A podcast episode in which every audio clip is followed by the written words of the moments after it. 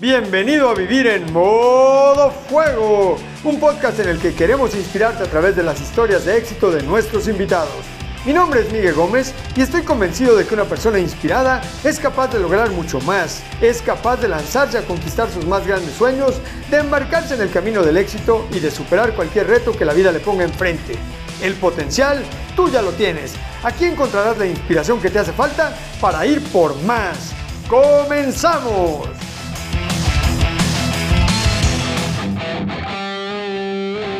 Bienvenidos a Vivir en Modo Fuego. Este es el episodio número 4 y tenemos un invitado de super lujo.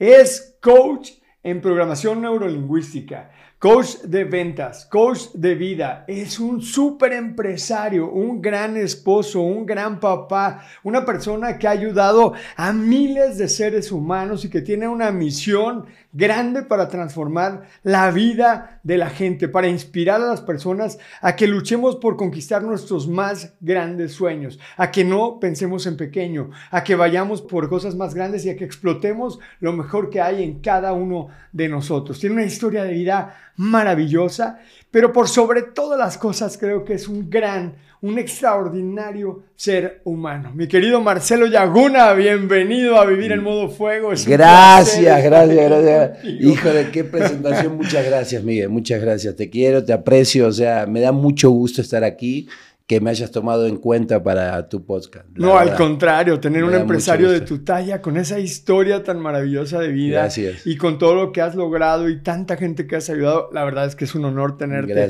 aquí en Vivir en Modo Fuego. Te cuento un poquito, el propósito del, podcast es justamente traer a gente inspiradora como tú para que nos cuenten su historia y que veamos que no importa el origen, no importa la historia, no importa el pasado, no importa lo duro que haya sido, haya podido ser tu vida, se puede salir adelante. Siempre. Y esa es, esa es parte de tu historia, por eso quisimos traerte aquí al podcast, porque si hay alguien que ha vivido en modo fuego, que sabe vivir en modo fuego y que estoy seguro que va a seguir viviendo en modo fuego. Ese eres tú, mi querido Marcelo. Gracias, gracias. Pues cuéntanos un poquito, ¿quién es Marcelo Yaguna? Y Marcelo Yaguna es un tipo hoy común y corriente con un pensamiento muy loco de, como tú dices, modo fuego, yo digo que hay que vivir en el pensamiento mágico pendejo todo el día. Eh, que si tú cambias tus pensamientos, cambia tus emociones, y si cambian tus emociones, cambian tus acciones. La gente está convencida de seguir viviendo igual. Y si sigues viviendo igual, sigues sufriendo igual. Y tu familia también. Yo me enfoco mucho en que el león o la leona, el que es líder como tú de tu familia, tenemos una obligación porque las esposas eligen al león, al jefe de la manada. Y cuando no tomamos de en serio ese trabajo, entonces eh, caemos lo que hablábamos ayer en la conferencia, ¿no? Que llegas a tu trabajo, empiezas a hablar de la América, empiezas a hablar de cómo está la política y cuando terminas de trabajar no hiciste nada.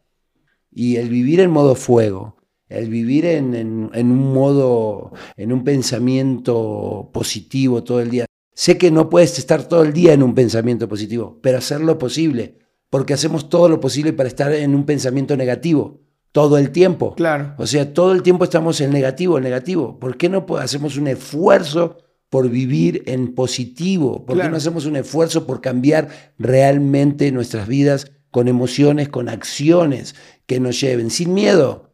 Ustedes vieron todas las veces que quebré. ¿Cuántas empresas? Chiquita, mediana, verdulería, negocios más grandes, medianos, o sea, pero hice. Claro. Hice. Y, y esa sabiduría que aprendes, esa, eso es sabiduría. Claro no lo que te da la universidad.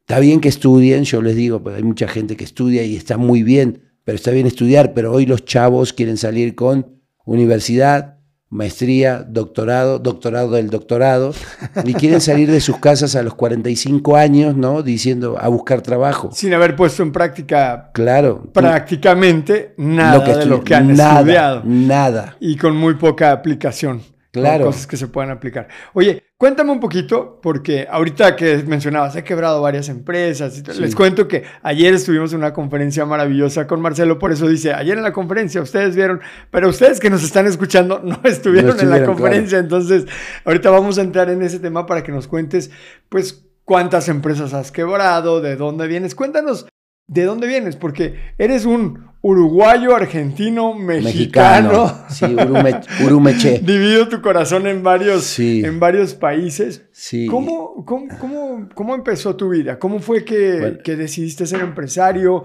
¿De dónde vienes? ¿Cuál es tu origen? Bueno, yo nací en Uruguay de casualidad, nací en Uruguay, mi madre se fue porque estaba enferma mi abuela, se fue de siete vecinos, antes podías viajar, no había problema, entonces nací en Uruguay de casualidad, mi mamá vivía en Argentina, son uruguayos, mi mamá, mi papá, mi abuela, toda mi familia, bueno, mi abuela era brasilera, mi abuelo español, y de parte de mi papá eran todos eh, mm, turcos. Entonces, una mezcla bien rara. Y eh, bueno, nací en Uruguay, a los 30 días me llevaron a Buenos Aires, vivíamos en un barrio muy bravo, que es el barrio de La Boca, como vivir en Tepito. Pero yo digo que peor porque Tepito tiene para hacer negocios, tiene locales, tiene, puedes hacer cosas, puedes negociar y aprender a, a Claro. vender. Y en mi barrio no había nada. Entonces a los 13 años tuve la desgracia de los 6 años yo me crié solo, mi madre se iba a lavar pisos. Y a los 13 empecé a fumar marihuana, a los 14 cocaína, eh, y empecé a drogarme y a tener una vida terrible, porque estaba solo. Mi entorno, lo que les digo, la epigenética es salirte de tu entorno. Cuando me dicen muchas veces, bueno, ¿cómo vives? En tal lado, haz todo lo posible por mudarte. Y no regresar jamás. Sí, no, no, y, y me dicen, pero ¿cómo me voy a mudar? Sí, porque ahora estás en tu área de confort, pero la epigenética habla de que cuando sales de esos lugares, yo tuve la bendición, creo que, lo repito siempre, Dios se equivocó conmigo, tenía que haber sido mexicano, tenía que haber nacido aquí. Y, y fíjate que, que yo pues, así me crié, solo, en la delincuencia. Mi, mi ídolo era un tipo que vendía drogas y que abría la ventana de su casa y fumaba marihuana y se peleaba con todo el mundo, era recio. Mi papá cuando aparecía los sábados, aparecía en mi casa, yo tenía 11 años y la edad de mi hijo y me hacía pelear con tipos de 14, 13 años que en esa edad hay Eh, mucha, Hay mucha diferencia. diferencia de tamaño, de Y si yo mentalidad. lloraba, si yo lloraba, eh, me ponía unas madrizas, ¿no? Mi papá me llegaba a golpear de una manera tan brutal, me desnudaba en el frío de Argentina y me dejaba en el invierno afuera. O sea, mucho sufrimiento, mucha dureza, que después lo comprendía mi papá de dónde venía. Lo ¿Tu perdoné. papá era una mala persona? No, no era una mala persona. Mi papá así se crió, solo también. Le tocó también que lo, que lo Peor. golpearan, le tocó Fue también las drogas, no, no, mi papá alcohol. alcohol. Mi papá alcohol, drogas no, pero sí alcohol y, y mucho ego, ¿sabes? En ese mismo barrio donde En tú el te mismo barrio, claro. ¿Criaste? Ahí Sí, sí. nació él. No, no, él es de Uruguay, pero después él vivía, pero él se fue a vivir con otra señora, entonces nos dejó abandonados, Ah. entonces él... Pero aparecía de vez en cuando, ¿no? Solo para pegarte. Sí, y, y hacer unos escándalos en la casa y golpear a mi madre. ¿Tu mamá te maltrataba? No, mi madre un amor. Mi mamá me golpeó creo que una sola vez. Mi madre es una santa, la verdad. Y que es lo que yo necesitaba también eran unos fregadazos. Pero bueno. Bueno, pero no, pero es que hay una, hay una diferencia muy grande entre una corrección sí. y, No, no, y mi golpear papá a un hijo Sí, sí, de brutal. forma... Brutal, era muy bruto mi papá, ¿sabes? O sea, yo hasta la hora de la comida, si yo ponía mi brazo en la, en la mesa, porque comía muy rápido, Ajá. y me quería salir, eh, no, siéntate ahí y quédate ahí en la mesa. Y si yo me ponía, la- oh, me ponía un fregadazo, y me, te pesa la cabeza, o sea, Solo por eso. solo por eso. Solo por eso era, era terrible. Entonces, Tu papá te golpeaba. Vivías en un barrio muy peligroso, Sí. pobre, donde pues todos eran delincuentes. Sí, sí. Al chico este que mencionas, era un señor, era un señor, el gordo Lozano, Ah, que murió ¿tú en qué edad tenías cuando lo admirabas? Pues 12 años, 13 12 años. años. Sí, claro. ¿Quién- Yo a los 13 empecé a fumar marihuana ¿Quién con él. ¿Él te inició? Claro, con él inicié, con él. Él te dijo, fúmate un Sí, churrito. no pasa nada. No, no pasa nada. Entonces me fumé mi churro y me dormí, pero perdí el miedo. Cuando a mí me dicen que la marihuana libre, todo eso le digo que está muy mal el gobierno y los gobiernos en hacer eso, porque el primer paso es fumarte un churro. Cuando pierdes ese miedo, tu vida se, se va a una debacle, porque después vienen las pastillas, después viene la cocaína, después viene todo, y ahora las drogas sintéticas son cada vez peor Más peligrosas. más peligrosas. Entonces, tenemos que cuidar a nuestros jóvenes, a la familia. Hoy en las redes tú lo ves todos. Papito, si tu mujer no te da sexo, déjala. Hombre, si tu mujer miró a otro, déjala. O sea, no estamos luchando por la familia, no estamos luchando por ser ejemplos. Es más fácil dejarla. Claro que es más fácil. Si tu mujer te jode mucho, tú tienes dinero, claro que es más fácil dejarla. puedes tener 10. Tú viste ayer, o sea, te cuidas, tienes un buen cuerpo, o sea, puedes tener mil mujeres. No, no, ¿qué haces para cuidar la que tienes? Claro, cuidar ¿Qué la haces? familia, Cuidar la familia. ¿Qué haces para ser ejemplo de tus hijos? ser inspiración. En alimentación, ¿cómo, cómo, cómo inspiras? O sea, es fácil hoy, o sea, cambiar de trabajo, Claro. no hacer, o sea, trabajar todos los días lo mismo, levantarte en la mañana, hacer lo que tienes que hacer. Es que yo estoy haciendo, el otro día, un sobrino mío me habla y me dice, es que estoy cuidando de mi madre, que le vendió su casa al tipo, terrible, ¿no? En Uruguay. Eh, y, me dice, es que estoy cuidando de mi madre, tuvo un accidente, le digo, y, estoy mandando dinero para que cuiden a mi madre porque estoy en tal lado, así, así. Y le digo, ¿y qué estás haciendo algo extraordinario? Yo cuido de mi madre hace 15 años, yo mis, de mis empresas, llega el dinero a mi madre, tienen que pagarle a mi madre a rajatabla, ¿no? Cuidar de mi madre, los medicamentos, mi mamá habla para que le- medicamentos, lo que sea, todo. ¿Qué edad tiene tu mami? ¿Cómo se llama? 78 Mabel, Mabel. 78, años. 78 años. Y la cuido hace muchos años, gracias a Dios. Y mi propósito Ajá. era sacarla de la pobreza, porque mi mamá lavaba piso. Cuando estuve preso, mi mamá ahí estuvo. Estuviste siempre, preso. Ahí va- vamos a regresarnos tantito a esa parte de, de la historia. Entonces, tu papá te golpeaba, Sí. tuviste este mal ejemplo del vecino que te incitó a fumar marihuana. Sí, sí. ¿Usaste otras sustancias? Todas. ¿Todas? Sí, todas. Inyecciones, Todos. cocaína, otras Todos. cosas. Hasta usaba cemento de zapatos. Lo que fuera. Lo que fuera. Lo que fuera. Había, dol- ¿Bebías? había dolor mucho. Te hiciste alcohólico. ¿A qué edad Todo. ya eras alcohólico y drogadicto? Yo creo que a los 14, 15 años yo ya era alcohólico. Yo tomaba y me acuerdo que me perdía. Uno, dos, tres días. Mm. No, no, me perdía, o sea, era hasta vomitar, hasta quedarme tirado, ¿no? Así, y después empecé, y después de grande, ya era tomar días y días y días. ah. Como alcohólico yo no podía parar. Yo le digo a la gente el día de hoy eso, ¿no? O sea, alcohólico no es aquel que toma todos los días, sino aquel que empieza a beber y no puede parar. Ya. Y hace un desastre, ¿no? Porque hay algunos dicen, es que ya me piqué. problemas. Claro, ya me piqué. No, no, pero es que hay veces que no acaban en problemas. Se dicen eh, tomadores fuertes. Ajá. La realidad es que no son tomadores, son alcohólicos y no lo quieren admitir. No lo quieren reconocer. Claro, es que dejar el alcohol es algo drástico, dejar el alcohol por siempre. ¿Ibas a la escuela? Sí, hasta los 13 años sí. Ya, yo soy maestro de primer año de secundaria, porque hice, Ah. hice cuatro veces primer año. ¿no? Entonces, claro, repetiste el primero de secundaria cuatro, cuatro veces. veces. me corrieron de todas las secundarias. Y luego dejaste de estudiar. ¿Y a qué te dedicabas? ¿A beber? ¿A Mm, drogarte? a- a- Con toda la pena del mundo a delinquir. ¿Eras un ladrón? Sí, fui ladrón, fui vendedor robabas? de drogas, carros, estéreos. sea, ¿Asaltabas con armas? en esa época, sí, en esa época sí era un delincuente. Gracias a Dios nunca lastimé a nadie, fui hasta eso, no? ¿Andabas armado con sí, pistola? sí, en mi barrio teníamos que andar armados. ¿A qué edad traes pistola? 14, 15 años. No. Sí, sí. Andaba Y con todos dos pistolas. andaban igual. Todos, Oye, y me imagino que muchos de tus amigos muertos. muchos, por SIDA, porque en esa época salió lo que es el VIH, entonces muchos eh, nos llegué a inyectarme, gracias a Dios a mí no me gustaba ese, allá le decíamos ese mambo, así no me gustaba, Ajá. entonces yo no me inyecté tanto, fíjate, pero mis amigos entre ellos se pasaban las jeringas, Y se contagiaban. todos. Entonces muchos murieron, otros... Yo estaba en dos bandos, ¿sabes? Uno que era la esquina, que le decíamos donde estaban los pibes, los buenos, y, estábamos con- y yo me juntaba también con los malos, entonces con Suárez 60 y con la banda de los chavos buenos. Entonces, Y los buenos eh, eran buenos ¿por qué? porque no se drogaban, porque, o si se drogaban era muy poquito, Ajá. pero se metían a, a su casa, no venían sus padres, los metían y se metían, y yo me seguía con la banda. Ok.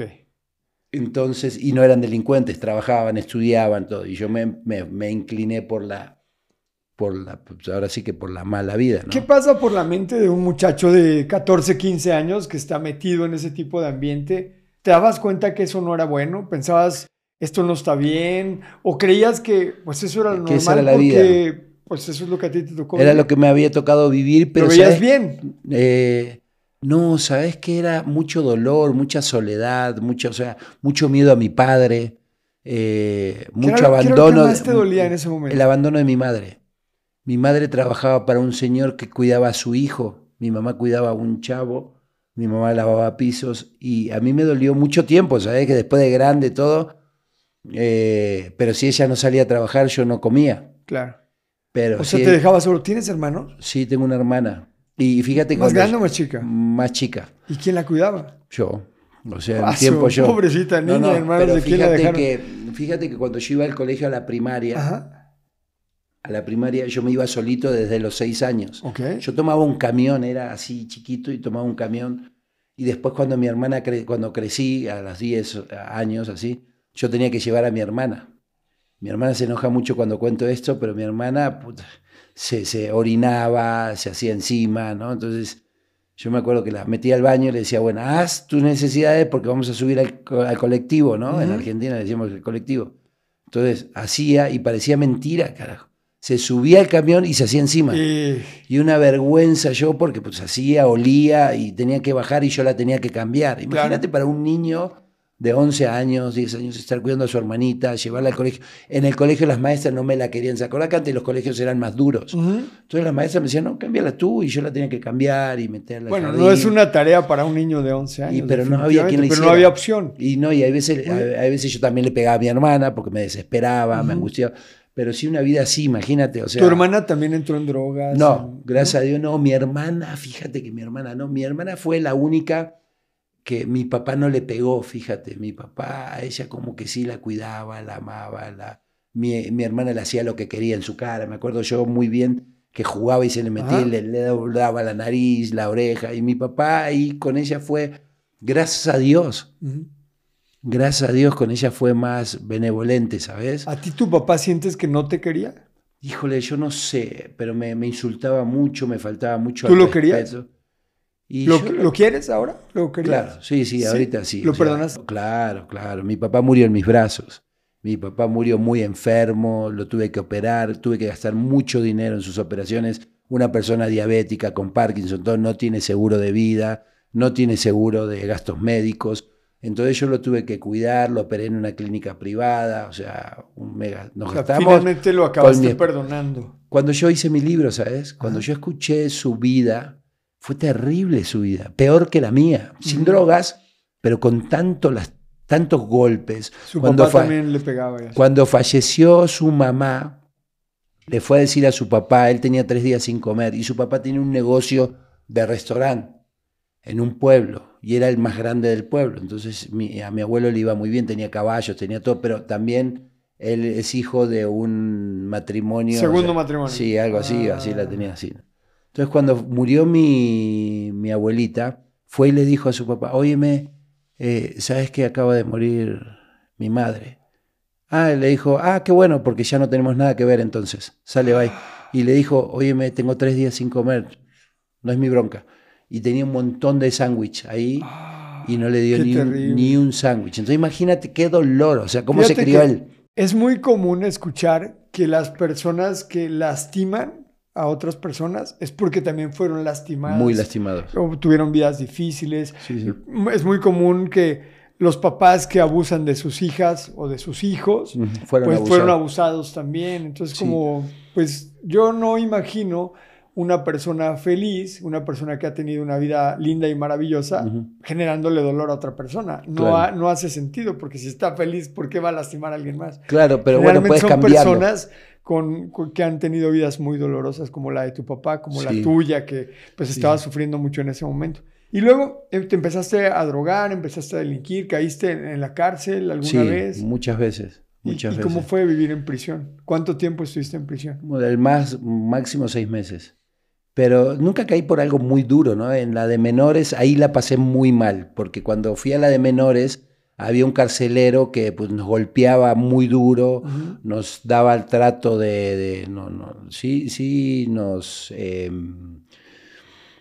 ah, abusaba de los derechos humanos, no te golpeaba de una manera salvaje, nos hacía pelear entre nosotros, hacía una rueda de "Oh, ¿a quién se tiene ganas con quién? Y él eh, disfrutaba con eso, ¿sabes? Y en las noches tú escuchabas cómo violaban a los compañeros. Yo, yo era de un barrio bravo. Entonces cuando yo llegaba a un... la- es muy lamentable, pero cuando llegas a una cárcel de Argentina, alguien de la boca tiene que haber, ¿no? Entonces, eh, hola, ¿cómo estás? Me decían bruja, ¿cómo estás? Y, y gracias a Dios siempre había alguien porque es duro llegar. Porque todos dicen que son malos, que llegan. No, yo- no, hombre, tú llegas con un miedo terrible. Claro. El miedo es, es fatal. La angustia de qué va a pasar, ¿no? De si te, si te agarraron con unos buenos tenis, ya sabes que llegabas y qué buenos tenis tienes y te querías. Échalos para acá, Sí. dámelos. Entonces, eh, yo, gracias a Dios, siempre llegaba y había alguien del barrio, ¿no? Que te cuidaba. Que me, entonces, ¿Te no, violaron allí no, en la cárcel? No, no, no, no, gracias a Dios. No, no, porque nunca caí por violación. Si tú caías por violación, Ajá. ok, ahí sí te violaban en la cárcel. Ajá. Entonces yo... Nunca gracias- abusaron de ti. No, no, no. eh, no, sí hubo mucha madriza. Ajá. Pero no sexualmente. O sea, no, no, se- hubo una no, no, violación, no, gracias, a mí, gracias a Dios, no, porque como se llama, pues, no caía por violación. Claro. Entonces, y había mucha gente en el barrio, del barrio, entonces era imposible que me tocaran a mí. cuidaban. Sí, sí pasaba con otros internos.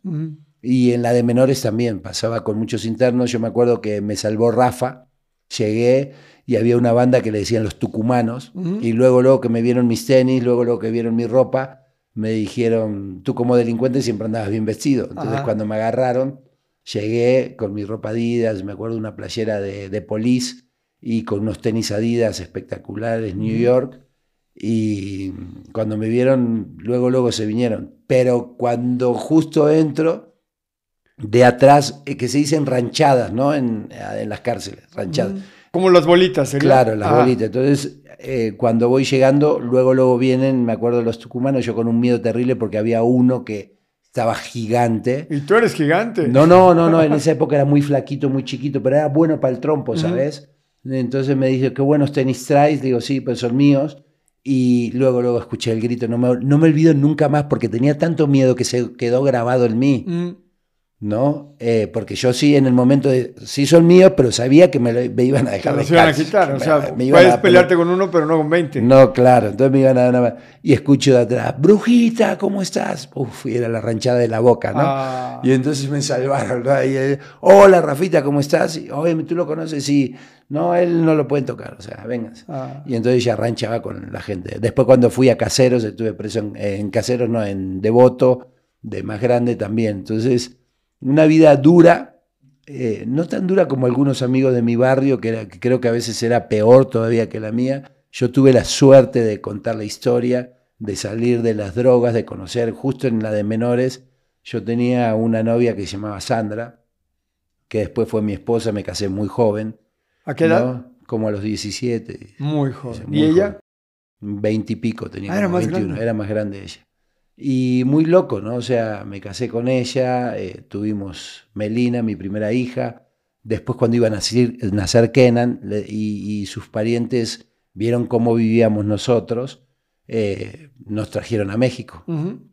Y lamentablemente, bueno, ella, pues, eh, bueno, lamentablemente no, yo era el peor papá, el peor esposo, como dijiste, el peor esposo, el peor hijo. Entonces yo no trabajaba, era alcohólico, desobligado, vivíamos en la casa de mi suegra. Y imagínate, no tener un yerno así, ah, hicieron todo lo posible para que no estuviéramos juntos. Y bueno, no hicieron todo lo posible. Yo hice todo lo Claro, posible pues, para perder que- la familia. Pensemos de, si hoy tú tienes una hija, Que es una princesa hermosa. no quisiera un tipo como yo. Imagínate que le toca a un tipo así, harías lo que fuera para, que, Para- para, tratar de Claro. que no estuviera con él. ¿no? Claro, entonces... Sí, sí, sí, no, no los podemos culpar, pues estaban cuidando a su, a su princesa. Claro, entonces me sacaron de la familia, terminé solo viviendo en las calles, cuatro meses sin bañarme, sin tomando alcohol del 96, eh, me levantaba con una, 23 años me levantaba con unas temblorinas terribles. Ahí ya estabas aquí en México. En México, sí, Ajá. un sufrimiento terrible. Y cuando, cuando mi hijo nació y yo estaba preso, Aquí en México. en México. Ajá. Ellos, porque yo los mandé antes a ellos. Ajá. Y me fui a la cancha de Boca a ver que se iba a retirar Maradona por undécima vez. Ah, pero estabas en Argentina. Yo en Argentina. En Argentina. Te Claro. metieron en la cárcel en Argentina. En Argentina. Y yo Ah, los ok. mandé acá. Ah, ok. A ellos antes. Ella que- embarazada. claro, para que Mm. naciera mi hijo. Y un día fue mi mamá y me contó, ¿no? Esa mujer que nunca abandonó, me dijo, mi hijo fue mi segundo cambio, ¿te acordás en la Y- conferencia? Fue cuando nació mi hija, ¿Y cambio. cómo fue que te metieron? Si ya te venías, ¿cómo te metieron a la cárcel? Si ya venías para acá. Me fui a la cancha de Boca a ver que se iba Maradona, unas amigas mías se pelearon, yo ya no podía ir a la cancha, tuvimos problemas, me vio un comisario, me metió a la cárcel. Yo era, era muy rudo en, la- en el barrio, o sea, no era el más rudo, no era de los más rudos, pero sí ya era conocido y yo trabajaba con políticos. Entonces entraba y salía, entraba y salía, entraba y salía, me sacaban de la cárcel. Entonces me vio un comisario que ya habíamos peleado, ¿no? que yo me había peleado con él, y cuando me vio, pues me metió a la cárcel. En Vamos. friega, me pusieron O sea, una tenías madriza. prohibido ir ir a al la cancha, estadio. Al estadio. Entonces me pusieron una madriza, me metieron a la cárcel, y bueno, ahí me quedé, y así fue como nació mi hijo acá en. Y luego sales de la cárcel Sí, y te y me vienes vengo. para acá. Sí, sí. Y llegas a vivir con, con tus suegros y Sí, tu claro. esposa. Y luego te corren. Sí, sí, porque el primer día nada más me puse una peda que terminé ¿El primer día? El primer día terminé durmiendo en un parque. O sea, muy loco. ¿Y cuánto tiempo pasó entre que llegaste y te corrieron? Mm, no sé, yo creo que un año o algo así. Ah, te aguantaron muchísimo. Sí, me aguantaron mucho, sí, sí, me aguantaron. Un año. Y sales de la casa de, de tu esposa Sí, en ese momento y de ¿a mi dónde suegra. te vas? De tu a suegra. la calle. A A, la vivir calle. ahí en... Había un lugar, había un lugar ahí que, que me daban para dormir. eh, una familia, La Bastida. O sea, te daban- alojaron en una casa. No, no, había una casa abandonada y me dieron que ahí pude- podía dormir, un colchón, unas mantas y ahí dormía. ¿En Ciudad de México? En Ciudad de México, en Miscuac, por ahí, por esa zona, zona eh, Las Rosas, algo así se llama. ¿Y qué hacías? Ahí dormías y en el día qué hacías? Pues trabajaba en una de sus vinaterías, hasta que me corrieron porque me Te chupaba tomabas, todo. Me tomaba te todo. tomabas el alcohol de Después me pusieron que los ayudara a cobrar en las vinaterías. Mm, te- Terminaba yo con el dinero, les traía las cuentas, pero venía pedísimo. Ajá.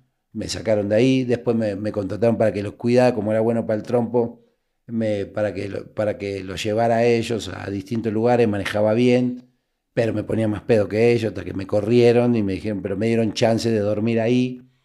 Y, y le daban chance que me dieran, en esa época había un alcohol que se llamaba Leoncito un aguardiente. Y después ya nada. Entonces yo me iba hasta el Escuadrón de la Muerte, ahí en Miscuac, en el mercado de atrás, a tomar alcohol del 96. Del 96. Sí, sí. Tomábamos alcohol del 96 con canelitas. O se ¿Qué es canelitas? té. El té, se calienta té ¿De de canela, canela? y se le pone alcohol y con eso te la curas. Y todo el día estabas borracho. Y me la pasaba borracho y pidiendo días. dinero. y ya sabes. O sea, eras un indigente prácticamente. Sí, no vivía en las calles, vivía ahí en el lugar ese, pero sin bañarme. Me acuerdo que traía unos eh, matavíboras, o sea, unas, uno- Unas unas, botas, así. Pues cuando yo me saqué esas botas, estaban pegados mis, mis eh, calcetas, estaban pegadas negras, de olía a muerte, o sea, no, terrible. ¿Cuánto tiempo estuviste así? Cuatro meses. Cuatro meses. ¿Y qué te hizo? Bueno, ¿qué siguió después? Después de esos cuatro meses. Eh, me llevaron a un grupo, eh, pero fíjate que yo tuve ahí un despertar, eh, yo ya me estaba muriendo, pero yo ya sentía... que ¿Qué edad tenías ahí? Fue- 23. 23 Me acuerdo muy bien porque tenía 20 23. o sea, a los 23 años eras indigente, no te bañabas, tomabas, te la pasabas borracho todo, Sí, el, día, todo el día. te corrían de los trabajos. No, trabajo ni, no olvídate. Nada, o sea, solo beber y Era lo único que Y todos me dicen, beber. era muy irresponsable. Sí, no, no, no. Fui el peor esposo, el peor papá el, del mundo. O sea. no, y, entonces, y ahí tienes un despertar. ¿Cuál fue ese despertar? Cuando me despu- eh, una vez que tenía una cruda terrible, yo ya no podía dejar de beber, ¿sabes? Ujú. Yo quería dejar de beber y me tapaba con muchas mantas y empezaba a transpirar, pero empezaba a delirar. Yo veía animales, veía bichos, veía que bajaban los helicópteros, Wow. que pateaban la puerta, o sea. Lo que le llaman el delirium, Delirium tremens. Entonces, de repente me despertaba y no había nada. O sea, no mames, me estoy volviendo loco. Y mucha hambre, mucha soledad, mucho miedo, mucho miedo, porque todos te dicen, o sea, ¿cómo? no, no, es que me la pasaba en el miedo total y absoluto porque no sabía qué venía, no sabía qué iba a pasar, lo único que sabía que me iba a morir. Entonces tenía miedo ya a morirme, solo como un perro en un rincón. Y un día me desperté y dije, si me muero, si me muero, ¿quién va a cuidar de Mabel? De tu mamá. Sí. Entonces ese fue el despertar.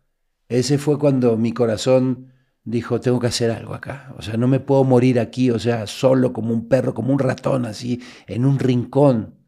Y me desperté, fui a buscar a...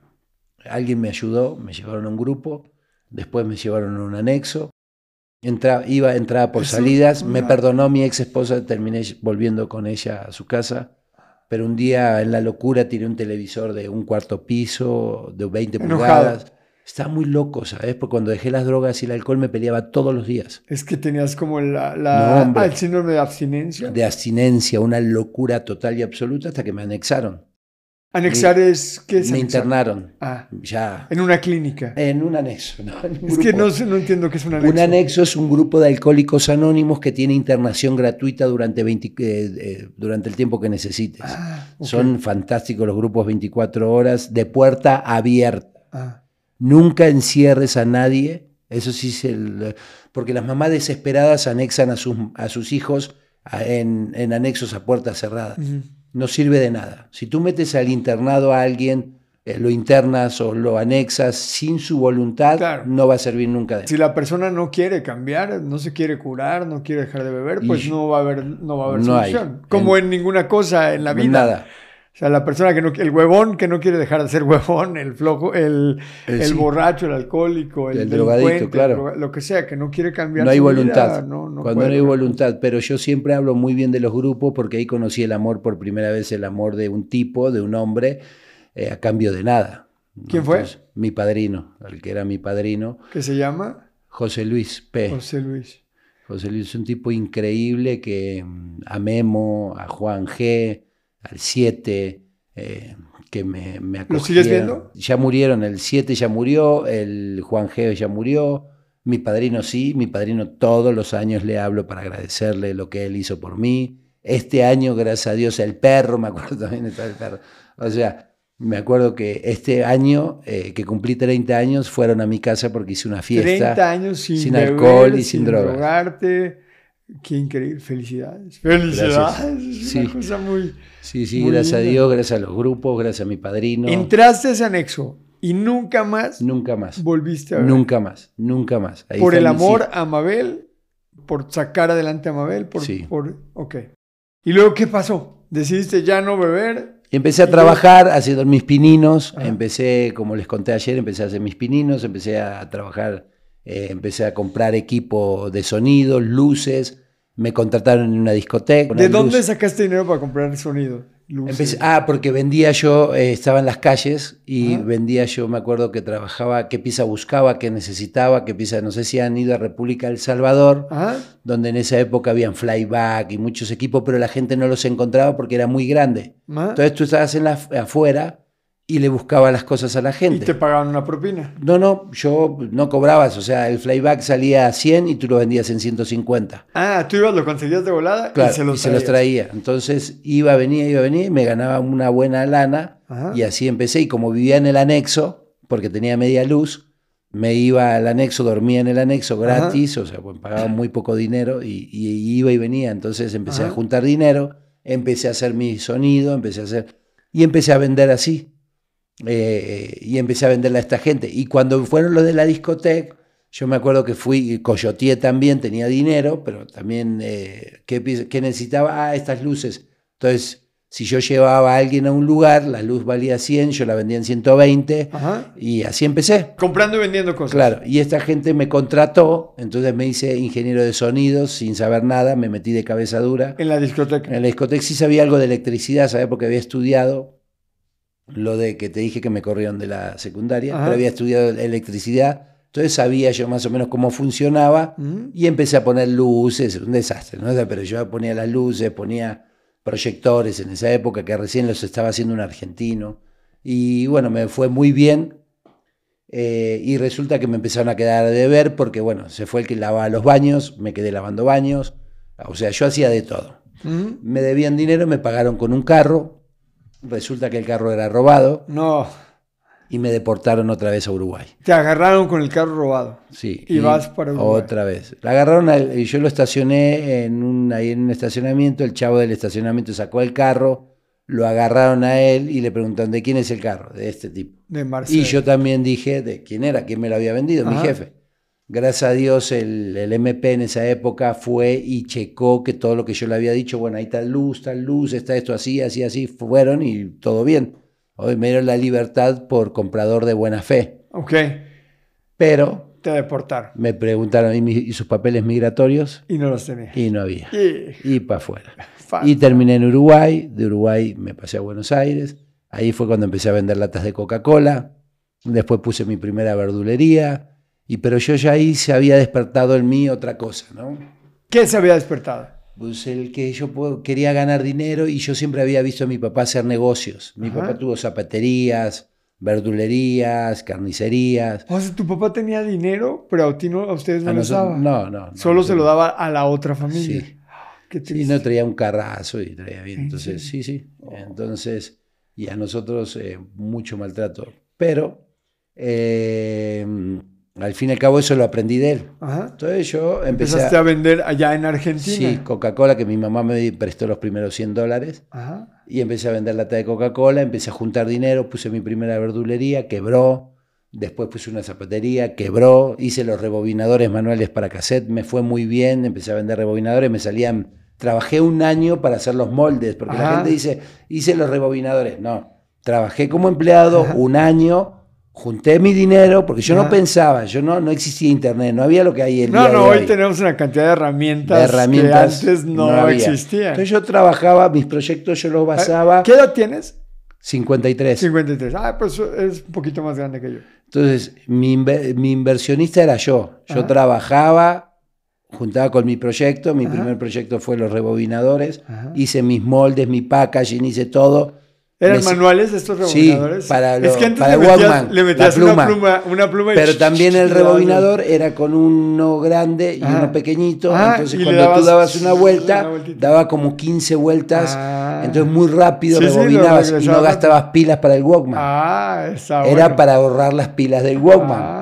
Ah. Entonces decía, "Ven, ¿para qué quieres, re- para qué quieres un Si es rebobinador? el, el Walkman, lo Es puedes que, rebobinar. Claro, pero el Walkman te salía carísima las pilas antes. ¿Te Ah, acordás que las pilas sí, salían sí. muy caras? Sí, sí. Y un rebobinador salía dos dólares y medio. Ajá. Entonces, a mí me salían 25 centavos. Oh, era un buen negocio. Un negociazo, ¿no? Dije, ahora sí me voy a hacer rico. Me Y a mandaste a hacer el molde, mandaste a hacer todo. todo. Y empecé a fabricar y a vender Y a yo vender. solito, ¿no? Y te estaba yendo muy bien. Muy bien. Y, y vendí mil, dos mil, tres mil y salió el CD. Además. No, perdón que me ría, pero. Sí, sí. No, que- No, pero yo tenía cajas de no, ¿y rebobinadores. ¿Con cuánto, ¿Con cuánto inventario te quedaste? Montón, Y montón. todo tu dinero invertido ahí. Todo. No, pero escucha, pero yo me iba a las noches y me sentaba. Iba a las noches y me sentaba abajo y miraba todas mis cajas. Tenía muchas cajas. Oye, ¿sabes qué te imaginé como Chris Gardner, así con sus. Sí, con su sus, con su- sus manos esas que ya nadie quiere, que na- nadie quería, los médicos ya no las querían. El pobre intentando sacar Vender su inventario a su como inventario. lugar. Bueno, y yo me Así acuerdo- te imaginé.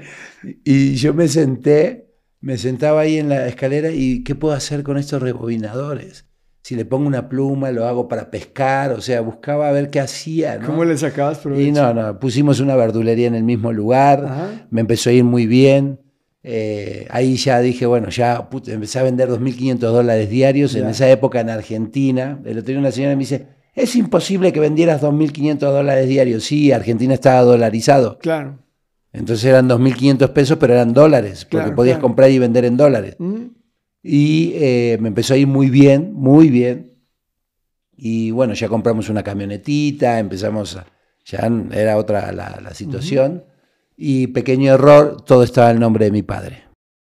¿Cómo que todo estaba en nombre de tu padre? Sí, el ¿Por negocio qué? estaba, porque yo no tenía, no- era ignorante, era ignorante, en serio. Y- Entonces el local estaba el nombre de mi papá, eh, los impuestos, todo estaba el nombre de mi papá. Tú trabajabas y todo en nombre de él. Sí, entonces eh, él era grande, ¿no? Él era mi ejemplo. Entonces Ah. un día nos enojamos, nos peleamos y me dijo, el negocio me lo quedo yo y me dejó en la calle. Otra vez. no Otra. Y empecé a trabajar, pero ahí yo ya me quería volver a México. Dime algo, ¿cómo aprendiste a vender y cómo fue, fu- cómo fue que aprendiste a vender? ¿Por qué? No sé. ¿Alguien- tuviste Vendía de chicos. No, no. ¿Viste a alguien? No, no, ¿Un de chico yo ejemplo? fui vendedor, nací vendedor. Ok.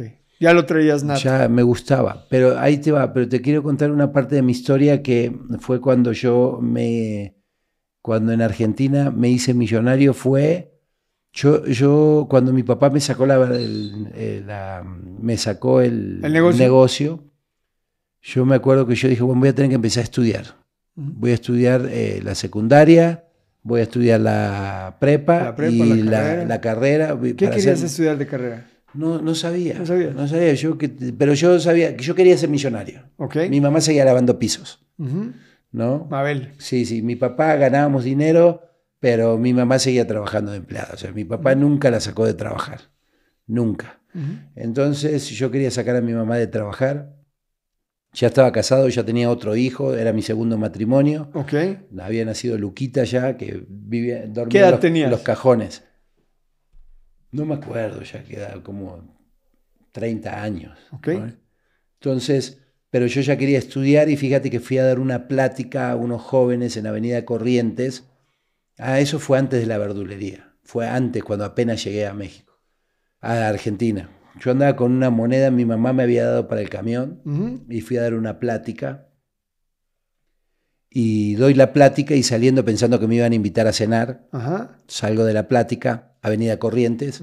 Tenemos muchos libros, muchos libros eh, usados, ¿no? Y el tipo, ¿cómo se llama? Me, y me acuerdo que vi un libro, me iban caminando, bueno, yo tenía que caminar 5 kilómetros o, eh, o comprar el libro, porque estaba clarito, 5 pesos, ¿no? Y bueno, compré el libro porque el libro decía mi primer millón de dólares. ¿Es este? Ese es el- Bueno, este no dice de dólares, pero ¿es este libro? mi primer millón. Sí. Ese es el libro. Y ese es el libro. Y ese es el libro. Ese libro que no lo veía hace años, ese fue el libro. Y me senté a... "Puf, eres una porquería. ese es el libro. No, está bien. Ese es, el- ese es el libro.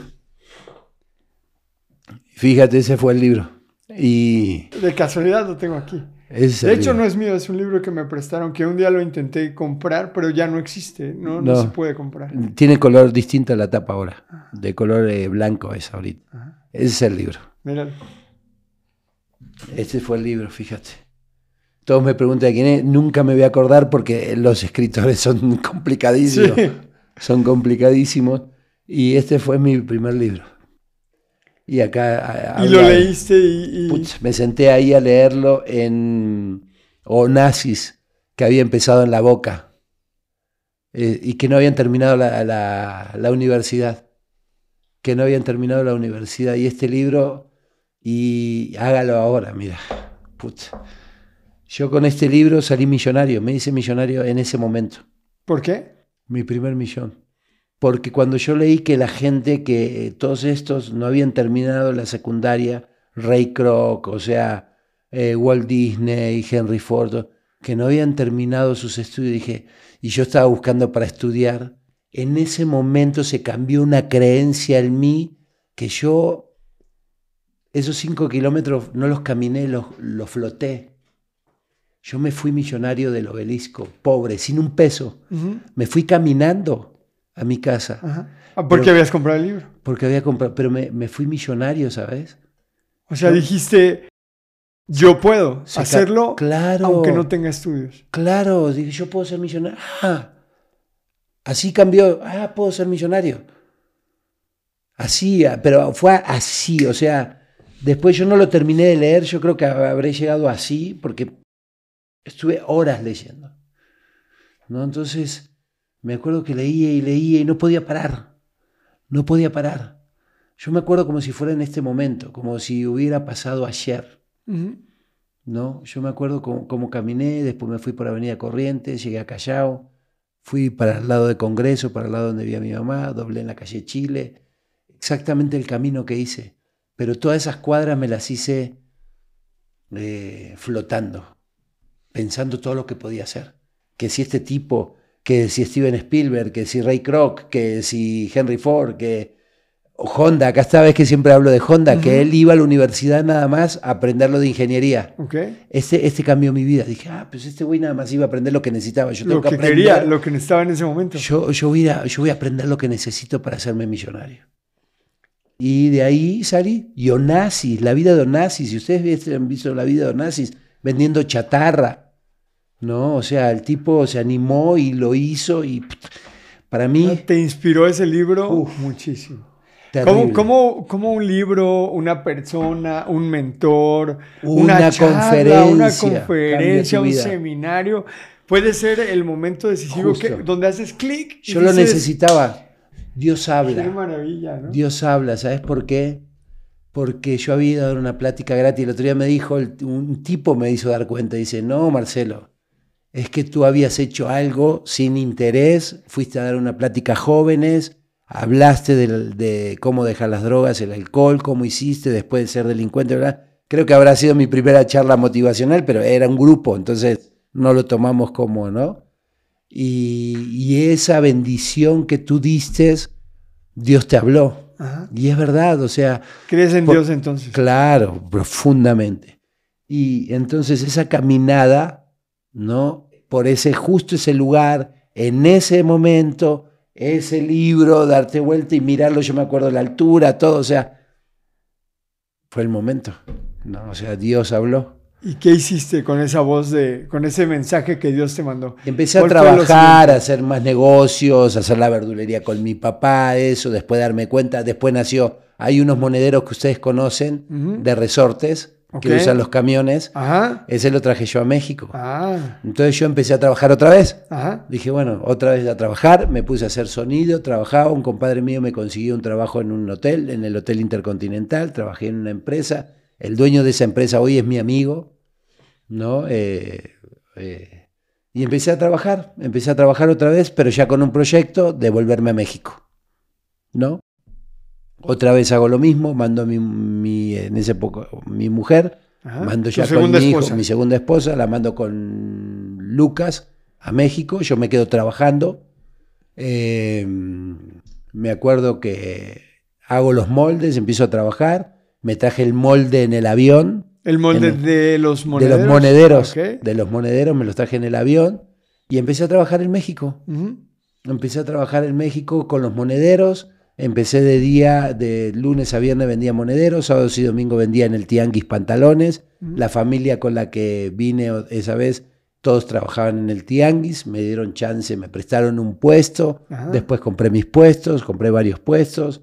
Me hice el rey del pantalón, compraba pantalón original, pantalón pirata, pantalón el que fuera, ¿no? Lo que fuera. y empecé a vender pantalones, pero fíjate, yo tenía, ayer me olvidé decirles, cuando yo tenía puesto en el tianguis, yo tenía cambiadores, ponía Ajá. un alambre con una cortina y la gente se podía probar el pantalón.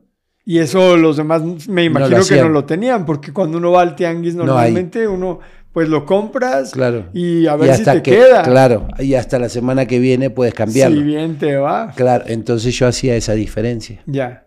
Entonces Eso eh, te ayudó a vender más más- pantalones más que los demás. que los demás. Y en el tianguis de la raza era el único que tenía un local Ajá. Entonces tenía pantalones ahí, se probaba la gente los pantalones, me compraban más, tenía un puesto grande. En ya el ahí. local ya se probaban los pantalones. Claro. Ok. O sea, puse un puesto y atrás renté un local y lo arreglé todo, que era una cocina, era un taller mecánico, lo arreglé todo y puse piso. No, hombre, muy, me fue muy bien ahí. Ok. Y ahí compré mi primera máquina de plástico, después vendí todos mis puestos, me empecé a inyectar yo mis propios monederos, pinza para la ropa empecé a hacer, Ajá. pero también era un trabajo Pinzas desgastante. para la ropa. Sí, las que cuelgan sí, las sí, sí, sí, sí, sí, ¿cuál? Pero Yo- ¿por qué pinzas para la ropa? Porque fíjate, Es muy loco. Muy raro. No, no, es que. Alguien lo tiene que hacer. No, no, ¿Cómo se te ocurrió? no, no, hacer no se me ocurrió. Fíjate que yo iba a. Me inyectaban mis, eh, mis monederos. Ajá. Entonces yo iba a la fábrica de los que me inyectaban mis monederos y también hacían pinza para la ropa. Y yo veía que traían unos carrazos y que tenían Ah. muchos empleados y que. Entonces yo decía, yo voy a. Necesito un molde para pinza para. Pero fíjate lo que es crear. Yo, cuando junté mi dinero para comprar mi primera máquina de inyección de plástico, vendiendo en el Tianguis. ¿no? Un fin de año me fue muy bien, junté todo ese dinero y fui a comprar la máquina. De donde estaba comprando la máquina, cabrón, había un molde para la, para, de pinza para la ropa. Ah, Pero yo lo, lo atraje, lo manifestaste. lo manifesté. Claro, el poder de la Fueron, manifestación. sí, entonces fue mi primera manifestación poderosa y un molde para, para, para copetes para taxis. Ajá. Para, justo vendía yo los monederos, Ujú. veo ese también, entonces estaba sin terminar el molde y dice, hay que terminarlo, se lo vendemos en tres pesos. Ajá. Llegué con mi ex esposa y le dije, todo el dinero me lo gasté En el molde. en la inyectora Ajá. y en este molde también que está acá. Ajá. No, hombre, casi me mata. Después ella se terminó quedando con la fábrica, pero entonces ¿Cómo? vivió- y, Marcelo, te quitaban. y terminó viviendo ella muchos años con ese negocio. Gracias a Dios era para mis hijos. Claro. Y, bueno, entonces eh, Y entonces vendías pinzas para vendía ropa. pinza para Fíjate, ropas en la Merced. Esto que vendía- cuentas ahorita está bien padre porque somos energía. Y los pensamientos que tenemos son energía y se manifiestan. Son sustancia. Y entonces cuando tú tienes este tipo de pensamientos donde estás decidido a que algo suceda, cuando crees en algo, cuando tienes una idea, cuando te comprometes con algo, siempre pasa que los caminos para que eso se, Se dé abren. se abren. Se abren. Se Las abren cosas se abren, aquí se dan. la- es maravilloso el incluso ponerlos por escrito, o sea, no solamente como que pensar, sino también escribir hace más poderoso el poder, Mucho. el que se puedan manifestar las Claro. cosas. Qué maravilla. Y entonces, después de, la, de, la, de las pinzas que te quitó tu esposa la Bueno, fábrica. No, no, fíjate que vivimos años- muchos años juntos ahí de eso, pero un amigo mío, yo ¿Cuánto- entonces- ¿Cuántos hijos tuviste con tus segundos? Con la primera tuviste dos, dos, con la segunda dos. dos más. Ujú, Ya llevamos cuatro. Sí. Ok. Entonces, sí, sí. Entonces, eh, ¿Lo- ¿Los ves? sí, claro. a todos? No, no, los dos de Argentina, mi hija se acaba de ir y estaba acá con nosotros, se acaba de ir. Los dos de Argentina no los veo. Tengo comunicación con mi hija. Uno de mis hijos quedó muy resentido. Ah, Y su mamá le metió mucho veneno, la verdad que eso está muy mal cuando uno se separa, se separa del esposo, no de los hijos. claro. Y bueno, pero con mi hija, pues una relación O fantástica. sea, de los dos de Argentina, con, la una, niña sí. Una relación Y buena. con los dos, eh, que ¿fueron mexicanos? Sí, eso sí, eso los veo, son mis hijos adorados, todos mis hijos. Y se llevan entre los todos, hijos, todos, todos, se llevan todos, todos, son hermanos. Ok. Ah, es lo que yo les he- he enseñado, son hermanos. Ya. Así, son hermanos. Buenísimo. Son mis hijos, son todos mis hermanos, todos tienen los y mismos los temas derechos. de tuyos con las señoras, pues eso Yo es ni punto de aparte. con las señoras, no tengo nada que hablar con las señoras, pero sí con mis hijos. Claro. Mis hijos son mis adoraciones. Buenísimo, Y vivo para ellos, para ser su ejemplo. claro. Entonces, eh, un amigo mío me dijo, güey, tenés que ir a la Nissan porque tú eres muy buen vendedor. Vente a trabajar con nosotros. Él ¿De era verdad no supervisor. habías estudiado nada? ¿No, No, vi nada, nadie, nada, ningún nada, ejemplo? ¿Alguien que hubieras visto? Todavía nada. Ok. Nada. Fíjate que sí, no, no. Había un tipo que se llamaba eh, Diego Pecker, creo, que es maestro de, de de ventas. Ajá. Yo ahí empecé. Entonces, recién había una computadora muy mala. Había visto mi Yahoo. Ah, porque yo había sacado mi primer mail. Yo de computadoras aprendí en el Hotel Intercontinental. Y ahí tengo mi, mi primer mail que es myaguna.yahoo.com. Ok. ¿no? Y ese lo sigo teniendo Sí, sí. desde esa época. Entonces yo empecé a buscar cómo vender y aprender cuando estaba en la fábrica, Ajá. en un lugar horrible, lúgubre. Entonces yo empecé a buscar internet y ahí eh, Patricio Pecker, Ok. Patricio Pecker, es el vendedor de los huevos de oros. Ok, lo voy a buscar. No, lo, no lo ubico, Patricio pero lo voy a Pecker, buscar. es un argentino. Y empecé a buscar y a estudiar y después terminé dando seminarios con él, Ah, con. Alex Day también, ¿no? Pero entonces cuando fui a la Nissan, Ajá. Fui con pelo verde, con dos aretes. Yo, yo me pintaba el pelo de verde. Yo en el tianguis tenía que ser. Bueno, yo no me puedo reír. Tengo el pelo largo, Sí. tengo los tatuajes. No, no, pero yo tenía La pelo verde, barbita. dos aretes, dos aretes en los pechos, Ajá. un arete en la panza, de lucecitas. De lucecita. Sí, no mames, era yo era terrible. Entonces, yo echaba grito y gritaba y hablaba de carnal, pásele, métale la mano. Yo me, me hice un, un mexicano más. Ajá. En el tianguis. O sea, imagínate un argentino trabajando en el tianguis. A era los gritos. a los gritos, era rarísimo. Como se debe vender en el Claro, como se debe vender en Sí, el tianguis.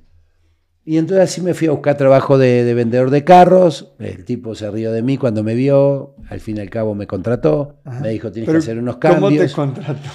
Bueno, la verdad me atendió de espaldas, Ajá. Toño. Y entonces me prestó atención cuando le dije, yo no vengo a ser su vendedor, vengo a ser su mejor vendedor. Yo siempre, yo, hubo un momento que empecé a creer en mí, ¿sabes? Dije, yo puedo salir adelante. Yo le hablaba a mi madre y le mandaba dinero. Yo mandaba dinero para mis hijos, mandaba dinero para mi Para madre, Mabel. para Mabel. ¿No? Entonces eh, yo le, le dije al tipo que quería ser su mejor vendedor. Y me dijo, bueno, si haces unos cambios, si te pintas el Unos pelo. pequeños cambios. Entonces empecé, ahí fue donde por primera vez me dieron un unas copias de un libro Ajá. que se llama La Biblia del Vendedor. Ok, Otro libro que cambió mi vida, de Alex Day. ok. La Biblia Mi- del vendedor de Sí, Alex Day. Y ahí, eh, ahí cambió mi vida porque yo aprendí el cierre doble alternativa. Ajá. Y vendíamos carros, el platina. Y eran amarillo y azul. Ajá. Entonces yo les practicaba. ¿Lo- ¿Le gustaría azul o amarillo? No, amarillo. Y si lo tengo amarillo, cerramos el trato en este momento. Sí, claro, lo apartamos de una vez. Yo me quedaba, ¿cómo? ¿Ya le vendí? Te lo juro así. Y, y hacía el pedido y empecé a vender carros. Y, y en los primeros 15 días vendí dos carros. Ok, Me quedé impresionado porque eran ventas profesionales. claro. ¿no? Y yo ya estaba detrás. Esto te iba a preguntar, ya cambiaste el pelo verde por traje, Por corbata, traje, claro, me hicieron vestir, claro, sí, sí, sí, sí. Trajes chafísimos, me acuerdo que me fui a Pero traje. Lázaro Cárdenas y me compré como cinco trajes por sí, por mil. Eh, mis camisas, eh, no sé, Bueno, estabas empezando. 20, pues. 20 camisas, 20 camisas por, eh, Por tres 500 y pesos. así, transparente la camisa. Y me acuerdo que no me había sacado los aretes del pecho No. porque me Y dolieron se mucho. notaban. Sí, entonces el, el- el gerente cuando me vio, güey, me dijo, sácate los aretes. No, Toño, por favor, ponte una camiseta. Hasta que me dijo, no, güey, es que con camiseta y todo se veían porque era un arete redondo así y, Y tenía una se bolita. Sí, decía, no, pues sácate tus aretes, güey. Y me tuve que sacar mis aretes y me dolió mucho sacármelo. Y bueno, Porque te dolió mucho ponértelos. Claro, claro, me dolió un montón. Entonces, bueno, y ahí empecé a hacer mis pininos, me hice vendedor profesional, terminé vendiendo muchísimos carros en la Nissan.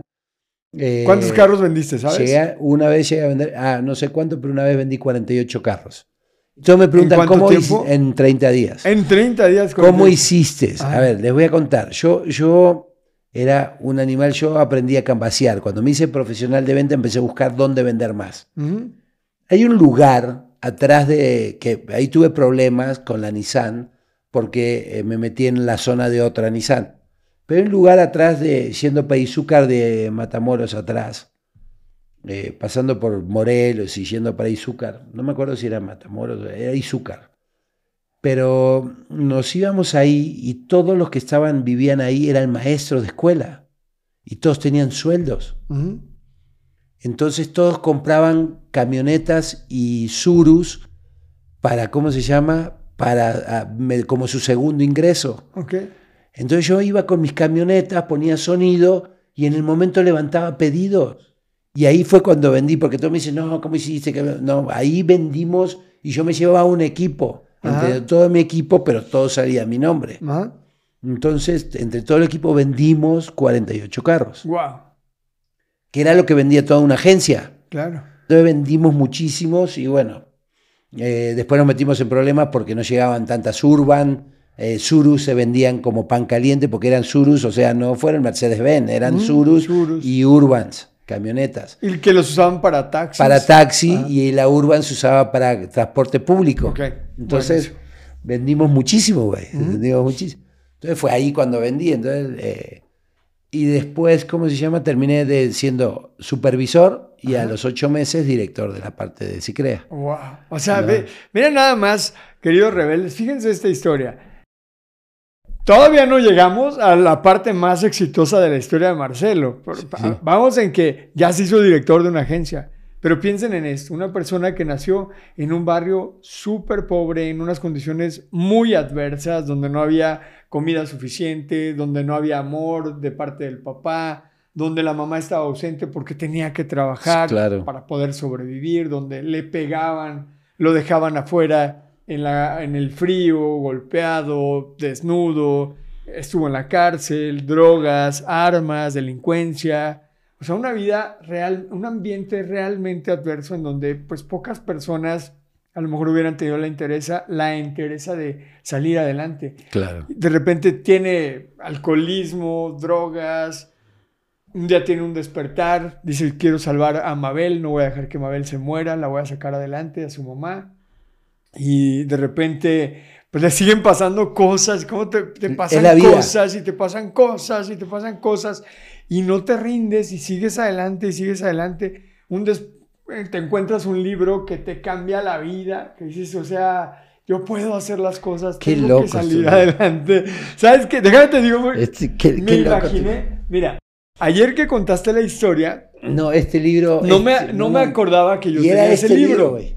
Y entonces ahorita dije, ah, va a decir lo del libro. Y entonces volteé y fue que lo dije, creo que es este libro. Sí. Pero qué locura, este libro. porque ni siquiera es mi libro. Está, lo tengo prestado hace años, ya un día lo voy a devolver. No lo devuelvas, no lo devuelvas. Regálame este libro porque lo voy a guardar. Este libro, Me lo no, hombre. prestaron y, y fíjate qué increíble que, que lo agarro y digo, a ver, no será este libro. Y es un libro que ya no se hace. No ¿eh? se hace, No este se hace, no lo, van a, no lo van a poder conseguir. Por eso está todo amarillo, todo así. Y, y como una persona determinada a cambiar su realidad, después de haber pasado todo esto que le sucedió, todos estos eh, retos que la vida te fue poniendo enfrente, acabas hasta este momento siendo el director de la agencia de autos. donde estás parte de. Cicrea, no del director general porque no, No. tenía las capacidades. Ajá. Y eso casi me mata de estrés. Ok. Cuando- la parte de los créditos. No, no. la parte de- de las ventas. No, no, de- eh, cuando me hice director, Ajá. porque yo era vendedor y era muy feliz. Ajá. Pero el director de qué eras? De la Nissan. Después Ajá. cuando de Cicrea Del la parte de autofinanciamiento. autofinanciamiento. O sea, la parte crédito. bueno, me quedé con el lugar del que era mi, el que era mi jefe. Ok. El que me atendió de espaldas, ah, soberbio, ¿lo o sea, corrieron o, o te Lo reportaba? corrieron, no, lo corrieron y me Y contrataron a mí. Se enojó mucho porque cuando yo cuando me dijo, no, pues que me, me voy a ir a otra agencia. Hacen eso, los que lo- lo- en las agencias de coche normalmente se van a otra agencia y así de agencia en agencia y se llevan a sus equipos. Y me acuerdo que se enojó mucho Toño porque me dijo, eh, oye, me, te vas con nosotros. Le dije, no, Toño, es que me ofrecieron tu lugar. No, hombre, se enojó muchísimo. Qué locura. Entonces- y luego, a ver, te- te- estamos en. Te hacen director de la parte de créditos, de Empiezo a ganar dinero, ya tenía mi, pro- me daban mi carro, me daban platina. ¿Te imaginaste cuando estabas en el barrio, No, no. desnudo, en el frío, golpeado nunca por jamás, tu papá, nunca que jamás, un día ibas nunca a tener la jamás. vida que tienes hoy? No, no, no, no, nunca, nunca. No, no, lo que tengo el día de hoy. Sí jugaba cuando era chico era ser, a ser millonario. Ah, Para, eh, yo me imaginaba, ¿no? A mi mamá con empleadas domésticas, ¿no? Y yo una casota, ¿no? ¿Hoy tiene tu mamá la casota? No, no, mi mamá todavía no le compré su casa, que se la quiero comprar, pero eh, hasta el año pasado, fíjate que a mi mamá le preguntaba, porque yo pensaba que se quería regresar a Uruguay. Entonces le preguntamos con mi esposa, bueno, ¿dónde quiere que le compremos la, la casa? ¿En Uruguay o acá? Dije, no, aquí. Dice, porque Usted ya quiere estar aquí contigo. ya ella quiere quedarse aquí, gracias a Dios. Pero no, bueno. hasta hace unos tres años atrás, cuatro Todavía se quería regresar. decía se quería regresar y decía, no, no, allá todavía. Oye, y entonces te hacen director de la parte de créditos, de Cicrea. ¿Y qué sigue? Y, y ahí casi me muero de estrés, porque yo era ignorante, yo era vendedor. Ajá. Acuérdate, yo salí del tianguis, Claro. pelo verde, aretes, de echar gritos, a vendedor profesional. Ahora, ¿me hice vendedor profesional? Sí, yo tengo todos los videos de Alex Day, quién fue su maestro de Alex Day, y empecé a comer, a consumir. Ajá, Ya consumir libros, sí, contenido, mucho contenido. En esa época había una cosa que se llamaba películas MEL. Que eran los que tenían VHS, videos motivacionales, videos- entonces empecé a comprar, a comprar, a ¿Qué comprar. le dices a todas esas personas que se burlan de, de los libros motivacionales, de los libros de desarrollo personal, Nunca van a crecer. de Es los que libros de ventas, es una de los libros excusa. que te enseñan sobre cómo hacer dinero, los mentores que te, que te, que te enseñan cómo mejorar tu vida? Y lo que ¿Qué les pasa es que se basan, se basan en. eh, lo que pasa es que tienen miedo. Y entonces el no cambiar sus miedos los cambian por la crítica. ¿no? Y entonces quieren justificar en el otro lo que no tienen fuerza de hacer. Yo, yo soy muy ojei, ¿sabes? Con los haters. Yo sí contesto. A mí, me, me- a mí cuando me mandan un hater le digo, yo, ¿tú qué hiciste por tu vida? Claro. ¿Qué haces por la gente?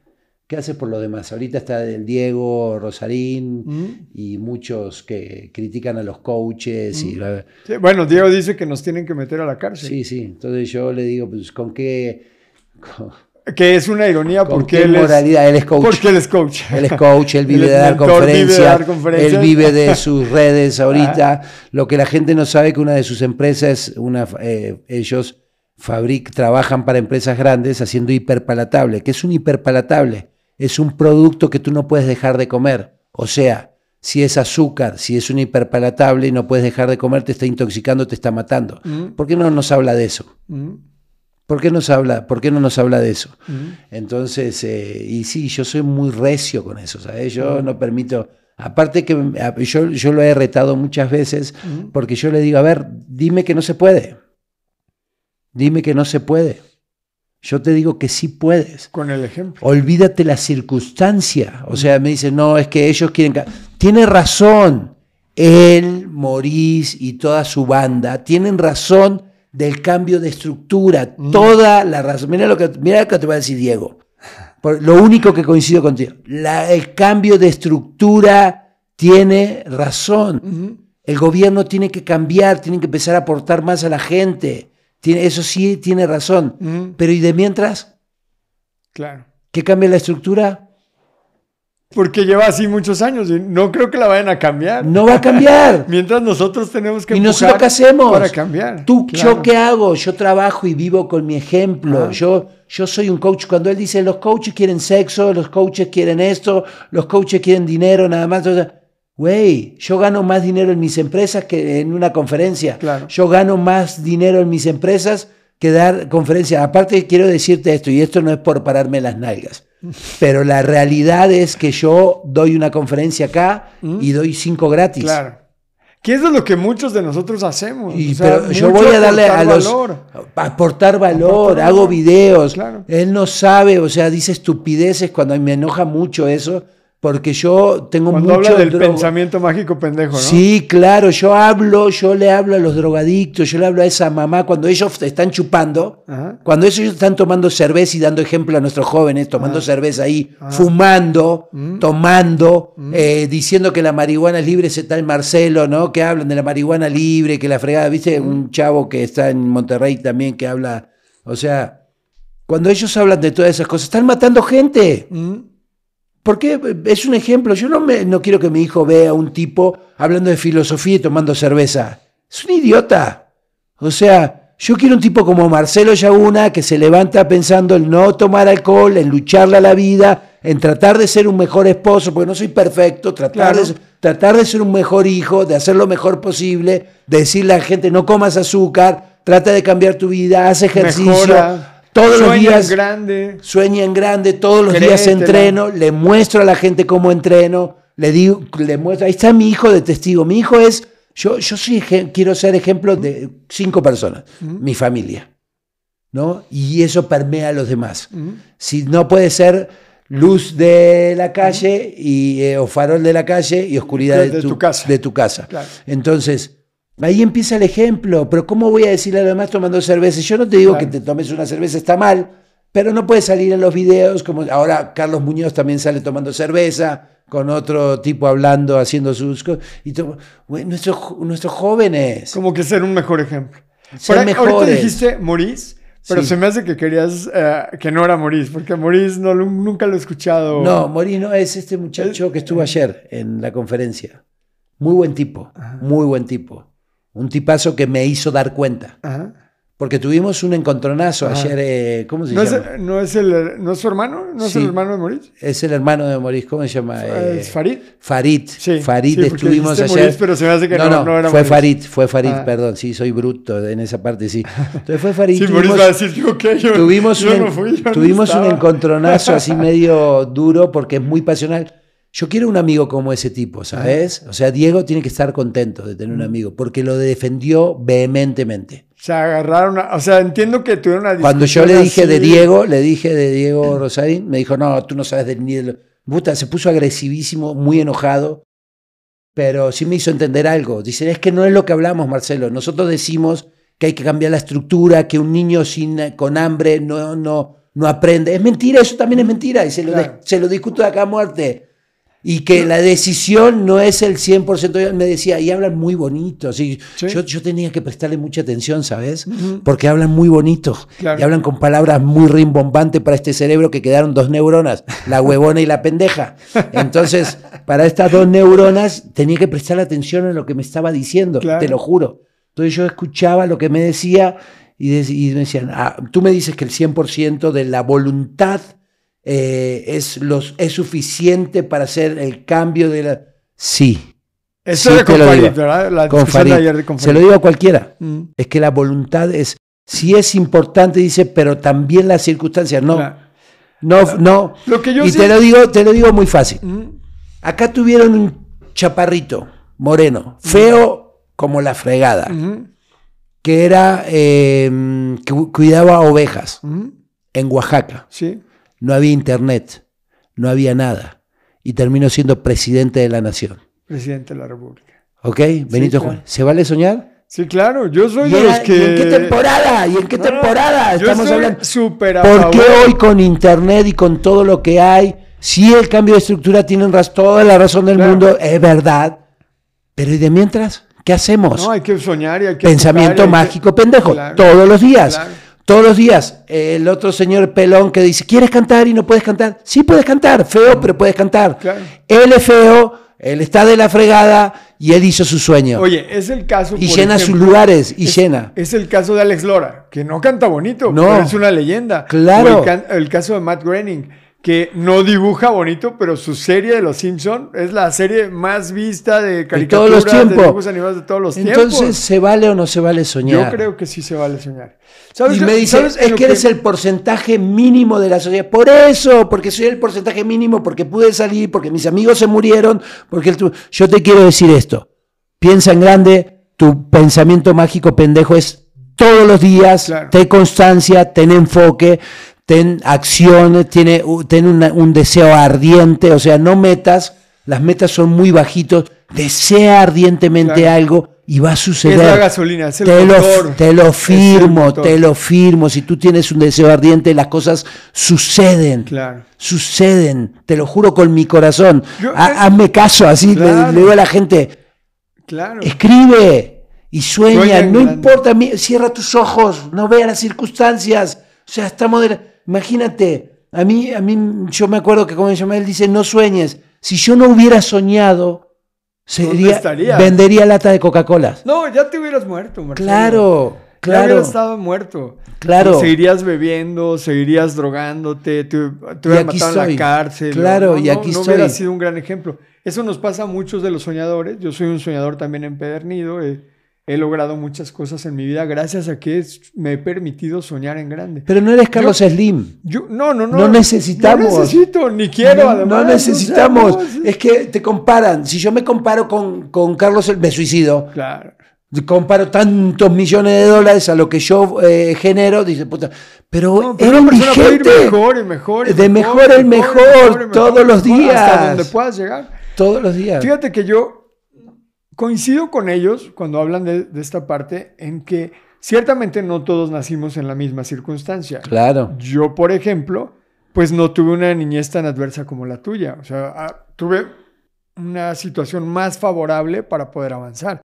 Pero eso no quita que como tú tengo muchos amigos que durmieron en piso de tierra, que fueron muy pobres y que hoy son grandes empresarios que les va muy bien. Claro. Y la característica común que encuentro en todos ellos es que soñaron en grande, que no dejaron que sus circunstancias, que fueron muy adversas, muy complicadas, muy desfavorables, con mm, poco dinero para la alimentación, con nada de dinero para poder estudiar, con papás violentos, con papás alcohólicos, con golpeadores, violados incluso algunos, y salieron adelante. O sea, Claro. no- porque tuvieron esta capacidad de soñar y de seguir luchando por sus sueños y caminar y rodearse poco a poco de las personas, de las circunstancias, de los libros, de los mentores, de que poco a poquito, sin dejar de perder de vista el sueño, fueron mejorando su vida. Me Claro. parece que sí es cierto que no todos nacemos en la misma circunstancia, pero que sí se puede. Cuando tú tienes un deseo ardiente, como, como bien dices, de cambiar tu vida.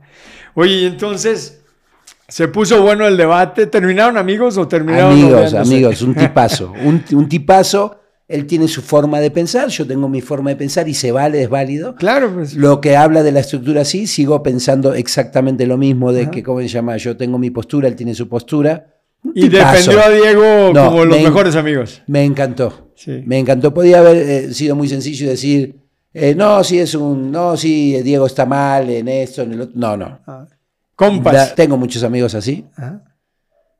Pero quisiera tener un amigo como él, así que a, a rajatabla, a rajatabla defendió, eh, me sentí muy contento de eso, ahí se lo dije. Sí. O sea, yo no me callo nada, ni Claro. lo bueno ni lo Ni malo. lo malo. Entonces sí, sí se lo dije, te, te felicito, te felicito porque muy bien. Terminamos amigos, cagados de la risa, jajaja, ju, ju, ju. Qué bueno que estuvo esto. Nayo estaba ahí, Nayo Escobar, que Ajá. amo a Nayo. Sí, tipazo, ya lo tuvimos. En el Nayo. episodio anterior tuvimos a Nayo Escobar. Nayo, eh, Nayo, eh, Nayo fue el que dijo, fue el que le dijo, oye, Marcelo quiere hacer un debate con... ¿Y por qué? ¿No? Preguntó. Con Diego Rosarín. Con Diego Rosarín. No, por esto, eso, lo otro. Y se armó la... Y Nayo se levantó y se hizo el toto y se fue al baño. ¿eh? y los dejó ahí peleando a ustedes. un saludo y un abrazo gigante para mi buen Nayo, que te queremos un montón, mi Nayo. Fue muy A ti y divertido. a tu esposa Laura, los amamos. Amo, sí, los amamos. son los amo. Entonces, y, y Laura me y le pegaba por, el- por abajo de a Nayo, ¿no? De, de- dile, dile. y mi esposa me pegaba a mí, cállate, cállate, ¿no? Fue muy divertido, muy, muy- fue un buen debate, ¿sabes? Ajá. Muy debate porque a mí me hizo dar cuenta también de lo que tienen razón ellos. Ajá. Dice, no es así, Marcelo. O sea, Mm. entonces escuché porque pues, a veces uno se ciega. Hay que ¿no? escuchar también los puntos de vista. Se ciega y, No me, y me- me- bueno, me- sentí muy feliz del tipo, conocí un buen tipo, Ujú. Conocí un muy buen tipo. ¿Te gustaría conocer a Diego? ¿Lo conoces? No lo conozco personalmente. Y eso es lo que me dijo él. Me dice, si no lo conoces, Ajá. ¿cómo puedes atreverte a hablar? Le digo, pues, es que yo le mandé muchos mensajes, le he escrito, o sea, Ajá. tengo mails mandados donde le, lo invito, le digo, vamos a debatir, debate conmigo. Si no querés debatir públicamente, yo que estén mis hijos adelante mío, con eso es mi público. Ok. Nada más. O sea, si querés, te va. Entonces, bueno, dicen que ya no va a ser debates, que ya Ah. nunca más va a debatir. Pero sí, sus mesas redondas son con sus amigos, Claro. hablando exactamente todos de lo mismo, donde él liderea, donde todos los demás no se dan cuenta, pero él es el que liderea y les dice a todos cómo es. Y donde Es un tipo muy inteligente. es brillante. Muy brillante. No es inteligente, Muy es brillante. Muy brillante. Son todos, todos esos chavos son Sí. muy brillantes. Pero no concuerdo con lo que dicen. Claro. Nada más. O sea, son muy brillantes, hablan muy bonitos. Pero yo no hablo tan bonito, pero hablo de realidades. Yo sé lo que es pasar hambre. Ellos no. Y te lo aseguro que no, porque yo, ellos hablan de lo que ellos viven, en, eh, ellos son de, de familias medias altas. Mm. Entonces no, no me pueden decir a mí que... Porque tú las viviste todas. No, no, a mí que Oye, no me vengan con y a ver, entonces estábamos en que te hicieron director de la Nissan y luego ¿qué pasó? Otra te, vez... te- te no, no. sentías desesperado porque no tenías muchos conocimientos. Yo tuve casi, eh, eh, tuve unos preinfartos porque eh, tenía que presentar eh, con los directores generales, Ujú. con el director general y con no sé quién más, y tenía que hacer una presentación y ese día terminé en el hospital con Del el estrés. estrés. Terminé en el hospital, me gasté todo mi dinero que había ganado, hablé por teléfono con el dueño, le dije, óigame, es que me gasté mi dinero, ayúdeme, me tuve que salir de la clínica donde estaba, me metí en una clínica a la vuelta porque tenía tanto miedo, pensé que era un infarto. Ahí fueron mis ataques de pánico. Empezaron mis primeros ataques de pánico, mis primeras depresiones. Y, y terminé yendo al hospital de, mm, de cardiología que está ahí en la zona de hospitales de, de México. Ujú. Ahí terminé cambiándome de la clínica para allá. Y bueno, eh, ahí empecé de cero otra vez, me quebré otra vez, ya no tenía para pagar la renta, me terminé, ahí conocí a un señor muy rico que me dio una vez, en una, un lugar en una vecindad. Eh, muy buena persona este tipo, muy buena persona. Y me ayudó muchísimo y bueno, otra vez empecé de cero. Pero ¿qué crees? Que el hermano de Toño era el dueño de, una, de, de un brokeraje. Ajá. Entonces, no era dueño de brokeraje, él era broker con una secretaria y una oficina. Entonces yo me acordé y lo fui a buscar, busqué a este hombre que siempre venía con su máxima y decía, me fui de vacaciones a Nueva York, me fui de vacaciones acá, me va bien, hago esto, hago lo otro. Me encantó y yo lo fui a buscar y le dije, bueno, yo ya le había dicho muchas veces, dígame cómo lo hace y Ajá. yo lo voy a hacer rico. Yo ya era vendedor profesional Ajá. y ya en mí ya se había despertado el hambre, todo, todo completo. Yo veía Ya Alex tenías Day, el yo veía- sueño, ya tenías sí, veía claro. videos, estaba muy, muy, muy duro. Yo Ajá. invertía mucho en mi ¿En conocimiento. ¿Con quién? ¿En qué? En todo, en todos libros. Yo compraba libros y de videos libros? motivacionales, Ujú. libros, todo. Alex Day, por ejemplo, yo me acuerdo que, mm, que cuando eh, empecé a, a estudiar con Alex Day, entonces hubo un seminario, yo amaba tanto a ese tipo que me fui a vender entradas para el seminario gratis, Ok. gratis. Porque era algo bueno para la gente. Cuando me di cuenta Conociera. que servía para mí, decía, no hombre, esto tiene, esto cambiar. Todos mis vendedores, a todos los llevaba, ¿no? Después conocí, fíjate que cuando estaba muy jodido en el hospital, todavía vivía con mi ex esposa, un día fuimos a la casa de su cuñado, ¿no? Mi concuño, y cuando y fuimos a una fiesta y en esa fiesta me dice, oye, me tengo un, tengo un CD para ti, un DVD Ajá. que te va a cambiar la vida. Le dije, vamos a verlo. Me dice, no, no, estamos en la fiesta. que la-". Terminamos como a la 1, 2 de la mañana. Él vivía en Valle Dorado y nosotros vivíamos en una vecindad ahí en Azcapotzalco. Ajá. Y llegando ahí, a eran como las 2 de la mañana, 2 y media de la mañana, y me acuerdo, el DVD. Que me, y dejo a mi hijo, que habían nacido a mis hijos, había nacido Matías, había, estaba mm, este, Luquitas, Ajá. los dejo, dejo la, y le digo, me voy a Valle Dorado de nuevo. Mm. Y allá me aparezco como a las 4 de la mañana, 3 y media de la mañana, y le toco la puerta. ¿Qué pasó? ¿Les pasó algo? No, no, César, es que dijiste que tenías un DVD. Eso es hambre, ¿sabes? Ajá, sí, claro. Me dijiste... Hambre de éxito. Sí, me dijiste que tenías un DVD que podía cambiar mi vida. Yo vivía otra vez todo jodido. Había en algo que yo iba para arriba, para abajo, para arriba, Claro. para abajo, pero había hambre, el deseo, no sabía cómo. No sabía cómo. Pero cuando me dijo eso, fui a buscar. El libro, el, el DVD era El Secreto. Ok. Yo creo que nadie pirateó más el secreto que yo. Yo mandé a hacer mil, te lo juro. Para regalarlos, para venderlos. Porque para- yo, yo de ahí, escucha de ahí, en- viviendo en esa vecindad, me compré mi primera Navigator. Yo ya había empezado a trabajar con este señor. Ajá. Me gané mis primeros 10 mil pesos eh, antes de ¿En Navidad. qué era el trabajo con este señor? Broker, Ok. lo que hago el día de hoy hace 20 años. ¿Broker de qué? Financiero de lana. Ajá. O sea, nosotros conseguimos dinero para las empresas. Mega Broker es una empresa que si tú necesitas capital de trabajo, tú te comunicas con nosotros y nosotros nos dedicamos a buscar el dinero en el mercado para ti. Levantan capital y luego no, prestan. no sí, antes levantábamos, ahora solamente conseguimos prestamos. Ahorita ya Ah. las empresas, eso de comprar acciones y todo eso, ya se acabó. Ajá. Entonces lo que hacemos Pero nosotros... consiguen dinero de crédito, gente que quiera prestar. Crédito, listo. O sea, Y yo tengo, dinero y tú vienes conmigo. Y lo coloco y con lo colocas Juan. allá. Con Ajá. Juan. Y me das un rendimiento a mí y tú tienes otro rendimiento para Sí, ti. sí, así de fácil. Buenísimo. Entonces empezamos a hacer eso con esta persona. ¿no? Entonces eh, me gano mis primeros 10 mil pesos y yo ya había, había visto el secreto. Y el secreto dice, da, gasta como si, porque el, el universo te lo va Te a lo va a devolver. a- a- entonces yo Lo fui- que tú le arrojes al universo, el universo te lo va a devolver e incluso En- en cantidades más grandes. Ah, ok, entonces agarré Yo creo en yo también. nunca había comido mariscos, me acuerdo muy bien, Ajá. grandes. Ajá. Entonces compré, hice una fiesta para toda la familia, en la vecindad. Ajá. Hice que todo fuera en la familia de mi ex esposa a la vecindad ahí. Y era un pasillo todo jodido, pero ahí los hice. Mariscos grandotes. Sí, sí, me acuerdo que, que lo di con mi corazón. Hasta si me antojó así, lo- me Sí, imaginé sí. la comida. Y después, fíjate que después de eso, eh, yo le presté a una empresa, Omega Network, le, eh, le empecé a prestar, eh, ellos eran una empresa muy grande, unos jóvenes, me hice muy amigo de ellos. Y, y me acuerdo que cuando salimos de un fondo de inversión, sale Daniel, Dani, sale Dani con su navigator así y traía puesto una, una chamarra Malboro, Ajá. esa espectacular así.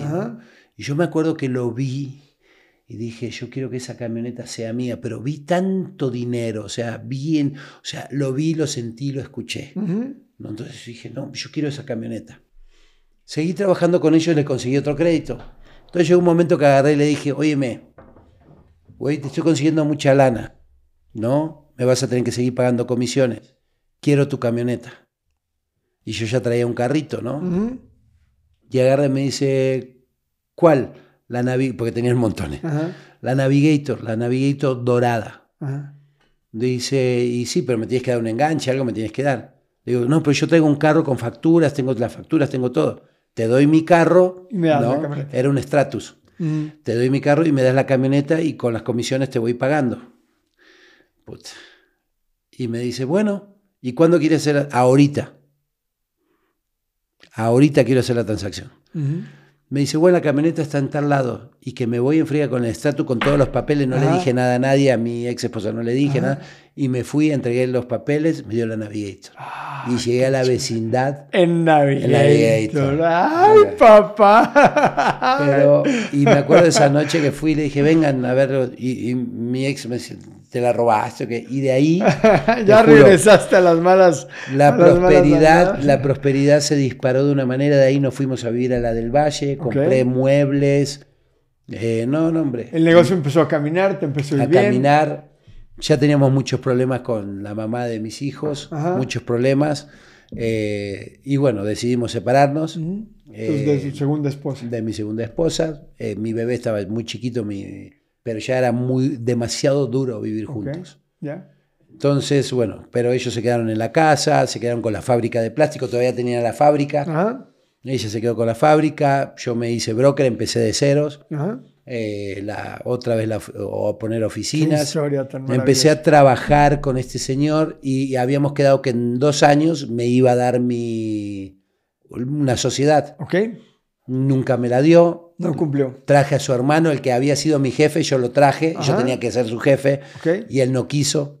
Entonces ahí empezamos a trabajar muy duro, como eh, y un día me fui y empecé en Sambors. Mis oficinas empezaron en Sambors, haciendo llamadas telefónicas Ajá. en Sambors. Me encanta que ahí dices que te hiciste socio, socio, de Carlos Slim. Slim, ¿no? Entonces poníamos unas mesas, nos esperaban ahí, empezamos a trabajar, hacer llamadas telefónicas desde ahí. Eh, a la vuelta sacábamos las copias, porque antes, ¿te acordás? El sistema de brokeraje eran con carpetas. Entonces tú tenías que presentar los estados financieros, estado de cuentas bancarios, copia de las propiedades, fotos de los interesados, bueno, todo, todo un currículum, entonces lo hacíamos en carpetas. ¿Ok? Entonces yo iba y presentaba comité de crédito con el cliente, presentaba comité y mostraba a mi, mi cliente y bla, bla, bla.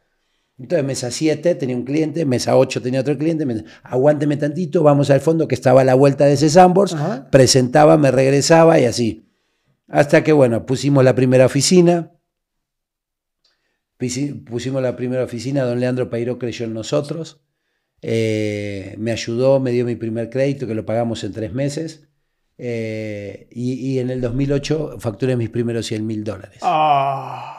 Y ahí fue... ¿Qué sentiste cuando después de tanta Yo adversidad? no sabía lo que era la tanto, lana. No, no, no sabía. ¿Viste? ¿Lo- ¿Los viste? No, ¿O no, solamente no, los en, tenías en, la- la en el cuenta? banco, en ese sí en el banco, Ajá. porque en esa época sí era el dinero en el banco así, pero las Pero ver, comisiones, ver, ¿no? ver- ver en tu estado de cuenta Pero tanto eran, dinero. sí, ¿qué- sí, qué pero eran sentías? comisiones, ¿Qué ¿sabes? decías? No, era muy loco, el dólar estaba a 10. Ajá. Entonces caía dinero, caía dinero, caía dinero. Entonces yo me acuerdo que los cheques, ¿no? Era el 6% de 2 millones de pesos, eran 120 mil más IVA, 132. Entonces me acuerdo que, y cheques, tras cheques, tras cheques, ¿no? Entonces, no, no. Y lo primero que hice, la verdad, todos me dicen, ahí cambié mi Navigator, me compré una del año, Ajá. cambié por una Navigator del año, y lo primero que hice después fue traer a Mabel, Ah. ¿no? Y, ¿Qué- qué y te mi dice? mamá, y mi ver, mamá para eso. venir, me dijo mi mamá, no, no, si no llevas a tu hermana, a tu sobrina y a tu papá, No puedo ir. No vas a abandonar a tu padre. Mi papá ya se había regresado a vivir con mi mamá, Ajá. porque era un ojéis que ya no lo quería nadie. Mm. Entonces La otra regresó. familia ya no lo aguantó. Ya no lo aguantó, lo dejaron. y Entonces tu mamá lo recibió. mi mamá, que es más buena que el pan, lo recibió. Ajá. Entonces, eh, ah, te quiero decir públicamente que este libro no te lo voy a regresar más. Sí, ¿para qué? ¿Ven? ¿Ven? No se lo, no se lo voy a No es mío el dueño No, del libro. no me importa. El, El dueño, dueño del libro, que, dile que le mando el mío en cambio. O 10 libros, pero no le voy a dar más este libro. Este este- es que este era el libro. Ajá. Es, es que esta era la, la- este era el libro. Haz de cuenta que agarré el libro. Este era el libro. ¿Ves que está amarillo? Este es viejo, seguro que es de esa época. Sí, sí. Yo No. lo intenté comprar, no lo encontré. ya no, lo hace. Es un, es, no, lo. Por eso lo agarré y ya no lo voy a soltar. Entonces, públicamente me- estoy robando un libro. Así te voy a decir, ¿no? Entonces, eh, Bueno, yo me lo robé primero, así que. así que bueno, ladrón, que le roba roba a ladrón tiene 100 años de perdón. Pero bueno, entonces fíjate que me empezó a ir muy bien, que gané mis primeros 100 mil y de ahí para adelante, después puse un restaurante, no me fue tan bien, Pero ya no había tanto problema. Pero ¿qué crees? Que aprendí a ganar dinero, pero estaba muy loco, Miguel. Y mm, después conocí a mi tercera esposa, pero la tercera la vencida. Eh, acá está mi bebé, mi hijo, ¿no? Mi, mi quinto hijo. Marcelo Junior. Marcelito Junior. Fíjate que a todas la- a todos siempre le quería poner Marcelo a mis hijos. Ajá. Y nadie, ninguna mujer me dejaba. ¿No? No, no, y Angie sí me dejó, me dijo, no, sí, ponle como tú quieras ponerle, ¿no? Y le puse Marcelo, ¿no? Ya. Y entonces Marcelo Yaguna también. Y bueno, es un niño increíble, por cierto, Sí, que sí. está haciendo negocios, Sí. vende pan en el colegio. No, Un chico. Yo ayer que lo conocí dije, me encantaron tus dos hijos. Y vendiendo libros, ¿verdad? Vendiendo el libro. Y vendiendo y- libros, no, no, y andaba, pero mira, andaba sobres porque veía gente que traíamos el libro. "Ey, ¿Y usted ya lo pagó? Ya lo pagó. ¿Sí lo pagó o no lo pagó? Sí. No, hombre, entonces- Y luego bien lindo, eh, ¿quieres que te lo firmen? Y a todos quiere que se lo firme mi papá. Y que se- Sí, no, muy tipazo, lindo. No, y su primer autógrafo. Y ¿no? tu Porque hija también. Llega un libro, linda. llega un libro, ¿eh? llega otro libro así, llega un libro y veo una firma y le digo, Marcelo, ¿no? Escrito, pero así. ¿no? Ah, lo firmó él. No, no, y le digo, oye, ¿y quién te firmó este libro? Ah, Marcelo Junior. Lo firmó primero que yo ya. No, no, me reí mucho, No, pero es bueno. increíble. Tus dos hijos. Pero que son esa los es la que vida, conozco, los que conocí ahorita Esa es la vida. Y Su- tu esposa también es maravillosa. Angie El es sufrimiento es la, es la piedra angular del crecimiento. Ujú. Fíjate si no, si, si no es verdad esto. Las mujeres cuando van a parir van con un miedo terrible a parir. A mí no, no creo que ninguna mujer vaya, ay, qué lindo voy a parir. No, van con miedo porque saben que pueden morir en el parto. Y el dolor Y también. el dolor es terrible. Pero cinco minutos después de que nace el bebé, Están felices. todo se olvida. Claro. El dolor, el miedo, todo. Así es la vida. Tenemos que dejar atrás ese sufrimiento, ese miedo, como un parto de un bebé. Ujú. Tu vida puede nacer hoy. No sabemos el momento. El, el- el éxito está a la vuelta de la esquina. Claro. El problema es que no sabemos cuál es la esquina y paramos. Claro. ¿no? Entonces no pares, no pares, no pares. O sea, yo Hoy- sigo creciendo, sigo aprendiendo. ¿Cuántas empresas tienes hoy? Tengo Fasqueto Green, Marcelo Yaguna, eh, soy socio de Kaiser, eh, otra dueña que se llama eh, Doctor Pago. Eh, hoy estoy re- me están recomprando mis acciones de un hospital Cedros, Ok. ¿no? Y Fast Keto Green, que es mi bebé. Fast Keto Green es el que yo ayudo, a la- amo, soy keto hace nueve años Ok. Eh, y acabo de abrir mi primera franquicia que nació, a ver, todos me dicen, ¿cómo franquicia? Sí, nació franquicia. Ya vendí mi primera franquicia en Cancún y todavía no había abierto esta. Y bueno, estoy adentro de los Sport World, adentro de los Sport World, eh, puse mi primera franquicia, pero tengo magnesio, potasio, sodio, tengo mis productos ketos, o sea, ayuda a la gente a que deje de comer azúcar, a que dejen su adicción al azúcar, hace mucho daño. Entonces tenemos, la, eh, tenemos el sistema, eh, a ver, tenemos la pandemia más grande de obesidad y de diabetes de todos los tiempos. O sea, tenemos que tomar en serio. Tenemos los niños yo ahora más te veo super fitness. Está su- Marcelo está súper fuerte. ¿Siempre has estado así? No, pesaba 140. Está en mi libro. Ajá. Que te, ah, tengo uno en el carro. Tengo uno en el carro. Te traje el, carro, el Ok. libro. Ya, listo. Que ayer Ya. hiciste el de Ahí está el intercambio. Ya sabes, ya- el libro. Entonces. Se lo va a tener que mandar Sí, sí. A, a mi amigo. Acá está el libro, sí, sí, vas a tener que. No, no es para ti, es para ti. Entonces, toma, Ahorita el tranquilo, carro. no, Sí. no urge, no urge. No hay ah, bueno, apuro. para ponerlo aquí, sí. lo hay apuro, está ahí. No, sí, sí, que Entonces, lo traigan para que lo promocionemos, claro. Entonces, Claro, lo eh, no, eh, entonces, Es un libro que tienes que leer. Sabes imagínate que- le- leer un libro, la, la historia de una persona como tú, es un libro que tienes que leer. gracias, gracias. Y yo, ¿sabes que empecé como coach? Como te decía, yo empecé a ganar dinero, pero Ajá. estaba muy loco. Yo Ajá. traía un, un guardaespaldas y traía, cuando empecé a ganar mucha lana, me volví loco. Y traía un guardaespaldas que no era necesario porque no ganaba tanto dinero. Ajá. y traía un chofer. Pero si alguien me encerraba en una esquina, yo me bajaba a madrearme. Ok. Estaba perdiendo mi tercer matrimonio, estaba quebrando mis empresas otra vez porque estaba muy loco, gastaba lo loco. O sea, ignorante. Teníamos una casa en, en- en- en- Club de Golf Santa Fe y, y nos íbamos todos los fines de semana. Y ahí fue cuando engordé como loco. Le quería dar a mis hijos todo lo que yo no tuve. Entonces empecé a engordar todos los fines de semana, kilos de helado, eh, parrilladas, ¿no? Me amaban mis vecinos, ¿no? Hasta que, bueno, eh, hubo un momento que ya estaba quebrando, que Empecé, puse un restaurante, abrí una empresa, esto, el otro y todo. Todo salía del brokeraje. Entonces llegó un momento que ya no aguantaba nada porque los negocios, cuando abres un negocio tienes que aguantar cierta cantidad eh, de tiempo, ¿no? Entonces, eh, gracias, hijo. Entonces, toma, amiga, este para ti que te lo quedé de ver ayer. ¿Eh? Miren nada más que libro. Tienen que leer este libro. Marcelo Yaguna, el hombre que toca corazones y transforma vidas. Y vaya que sí las transforma. Yo ayer tuve la oportunidad, ya lo había escuchado, porque lo he estado siguiendo ya desde hace rato, pero ayer tuve la oportunidad de escucharle una conferencia aquí en vivo. Qué cosa, o sea, puso a 1200 personas a, a vibrar, a llorar, a, no, una cosa maravillosa. Dice, nunca permitas que alguien te diga que no puedes hacer algo. Este hombre cree en eso. Chris Garner autor de En Busca de la Felicidad, y el libro es Del infierno al cielo, una verdadera historia de éxito y superación por Marcelo Yagona. ¿Qué libro? Tienes que leer este libro. Gracias. Oye, Marcelo, y entonces, hoy eres un gran empresario, tienes muchas empresas, eh, le das empleo a muchas personas. Y llegaste, ¿cómo empezaste a hacer coaching? ¿Cómo empezaste a ayudar a un empleado, un empleado mío eh, me dijo, bueno, primero empecé a estudiar coaching por mí. Fui a ver a Tony Robbins y me hice adicto. Cuando fui con Tony Robbins regresé, cuatripliqué mis ventas, me empezó a ir muy bien y hubo un cambio en mí radical. Tony es una maravilla. ¿Qué hizo este tipo en mi cabeza? Es una maravilla. ¿Qué hizo este tipo en mi cabeza? Y me di cuenta que hizo programación neurolingüística. Entonces, ¿a dónde estudió Tony? Con Bandler. Y ahí me voy con Bandler. Yo soy train de trainer en programación neurolingüística, soy máster en hipnosis.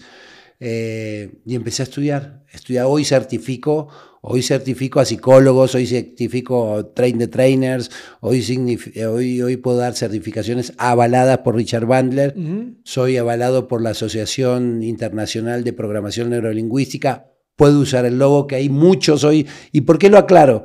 Porque hay muchos, pero no están avalados por los creadores de la programación neurolingüística. Después me fui con Robert Diltz. Bueno, estudié, empecé, me hice adicto. Mis al adicciones desarrollo al desarrollo personal. porque quería saber por qué estaba tan loco. ¿Cómo cambio, cómo, cómo, por qué pienso lo que pienso? ¿Cómo cambio eso? ¿Por qué me siento así? ¿Por qué puedo hacer dinero? Porque estoy feliz, por, qué tengo mucha lana y estoy triste? Porque entré en depresión, entré cuando nació él, tenía una depresión terrible que estaba a punto de suicidarme, mis empresas estaban muy mal económicamente, eh, una locura, ¿no? Una locura. Entonces mi vida, ataques de pánico, ataques de, o sea, depresión, ataques de pánico. ¿Qué pasa? ¿Mm? ¿Qué pasa? Vivo en una casa de como nunca había vivido, vivía en una casa en Paseo Tasqueña espectacular, dos pisos de casa, jardín, todo lo que... Lo Siempre habías querido. Navigator, chofer, o sea, ¿qué pasa? Y no estabas feliz. Y enojado todo el tiempo. Entonces llegó un momento que empecé a investigar, empecé a estudiar. El libro nació por un empleado mío que me dijo, tienes que contar la historia. Tienes que contar la historia. Él me consiguió mis primeras ocho conferencias. Sebastián, per tierra, para que sepas que siempre te reconozco. Y él me consiguió mi primeras. Y bueno, cuando tomé mi primer entrenamiento, eh, di una conferencia, eran para 50 personas. Yo no había hablado nunca en público. Ahí nació la historia de. Empecé a contar mi historia. Y, y me invitan, esa, la última conferencia fue como para 500 personas. Miguel, no salí corriendo porque estaba mi hijo y mi mujer. Pero me puse un susto cuando yo vi tanta gente, vi la pantalla gigante y mi imagen ahí, y no corrí, pero estuve a punto, te lo juro. Entonces di la conferencia, creo que fue la peor conferencia de mi vida. No existía Marcelo Yaguna en esa época. Hasta que hubo un pues momento. siempre la primera es así como. La grande, ¿no? Pues cuando uno hace las cosas por primera vez no salen bien. No, y, fue. salen perfectas. pero uno tiene que empezar en algún momento. Sí, y fue cuando me fui a dar la. Mm, fíjate que me fui a, a estudiar con Francisco, ¿no? que me dijiste. Y, y, ayer nos reíamos con mi esposa, ¿sabes? Porque fuimos los dos, los dos nos, eh, nos dieron nuestro diploma de conferencistas. Ajá. Pero cuando empiezas, bueno, pasan todos a hablar a ver cómo hablan. Entonces nosotros nos hacemos los tontos y hasta el final, tranquilo, deja que pasen. Y empezaron a pasar uno y, todos hablaban súper bien, iban por el papel nada más. Ah, Ellos ya eran todos conferencistas. Entonces nosotros miramos, con Angélica me decía, yo no me voy a parar. No, yo tampoco. ¿no? Entonces, bueno, hasta que nos hicieron parar y tuvimos que... tienes que hacerlo. Y yo di hablando, mirando el piso, con el pie así como niño. Yo, yo, fue terrible. Para mí fue terrible esa presentación. Te estoy imaginando ahí. Como un niño. Sufriendo. Sufriendo. Y después gané de esa asociación el conferencista Revelación, después el conferencista del año, me lo dio ah, César Lozano. ¡Wow! Mi querido amigo el doctor César sí, Lozano. Sí, increíble el tipo. y después estuvo César también, eh, estuvo Alex Day, varios, ¿no? O sea, muy buena la asociación estuvo mm, eh, Henry Alegría, varios personajes muy conocidos. Y después me dieron, de Perú hay una asociación internacional, de también me dieron la de conferencista del año, de Latinoamérica, eh, varios premios que la verdad eh, no importan los premios, importa que había empezado a impactar gente. Vidas. Vidas. Y yo hoy les cuento a la gente, pero yo pagaba por subirme al escenario. Después que aprendí, yo pagaba, a mí me decían, oye, me hay una conferencia para 1.500 personas en Perú. Ok, ¿me pagan? No, no hay, no hay. No, no, no. Bueno, mándeme los pasajes. Tampoco. No, tampoco. Te damos el hotel, me daban el hotel. y tú pagabas los viáticos. Yo pagaba los viáticos, la comida, que me salía más caro. Y mi mujer me ha pasado decía, vete, vete, vete. Y tras el sueño. Pero mira, eso es lo que le pasa a todas las personas que van tras su pasión al principio pues te cuesta. Yo pienso en un Messi, en un Cristiano Ronaldo. Pues cuando eran niños no les pagaban. Farid, ayer lo dijo. Tenían que pagar por, por jugar fútbol, tenían que pagar el uniforme, tenían que pagar la mensualidad para pertenecer a ese equipo y que los entrenaran. Y bueno, un día, cuando ya te vuelves bueno, pues un día ya te empiezan a pagar por esas cosas, que es un poco lo que nos pasa a todos los que somos conferencistas profesionales. Al principio, no, pues y, te, pagan y te pagan muy bien y te pagan, pero también hoy yo lo que les digo es que eh, la empresa que nos contrató el día de ayer, espectacular, Ciudad Maderas, la gente espectacular, pero fue una, una conferencia que a mí me sacó, ¿sabes? Me hicieron llorar mucho, las bendiciones, la gente se arremolinó adelante, no sé si viste Sí, estuvo. Y las bendiciones de Una gran empresa, una gran conferencia. Me hicieron llorar, o sea, no sabes, pues las señoras venían, me agarraban así, me decían, sí, sí. Dios te siga bendiciendo para que sigas bendiciendo, tú no eres bendito, o sea, una pasión, un amor, o sea, me desbordó. Eso, ¿sabes qué?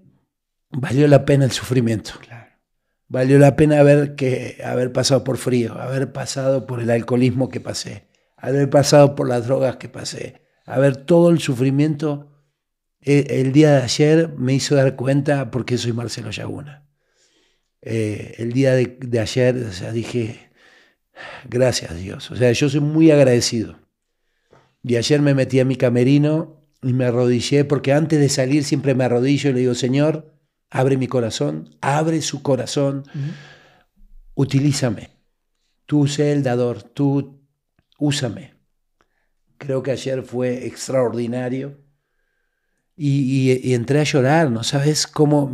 ayer no sé qué sucedió en mí, hace rato que no me sentía así y me metí adentro del camerino y se me caían las lágrimas y, y gracias, gracias Señor, gracias, gracias, gracias por esto mi esposa salió súper emocionada, me dijo, no, no es que lo hiciste increíble. ¿Qué te pasó? ¿Qué te pasó?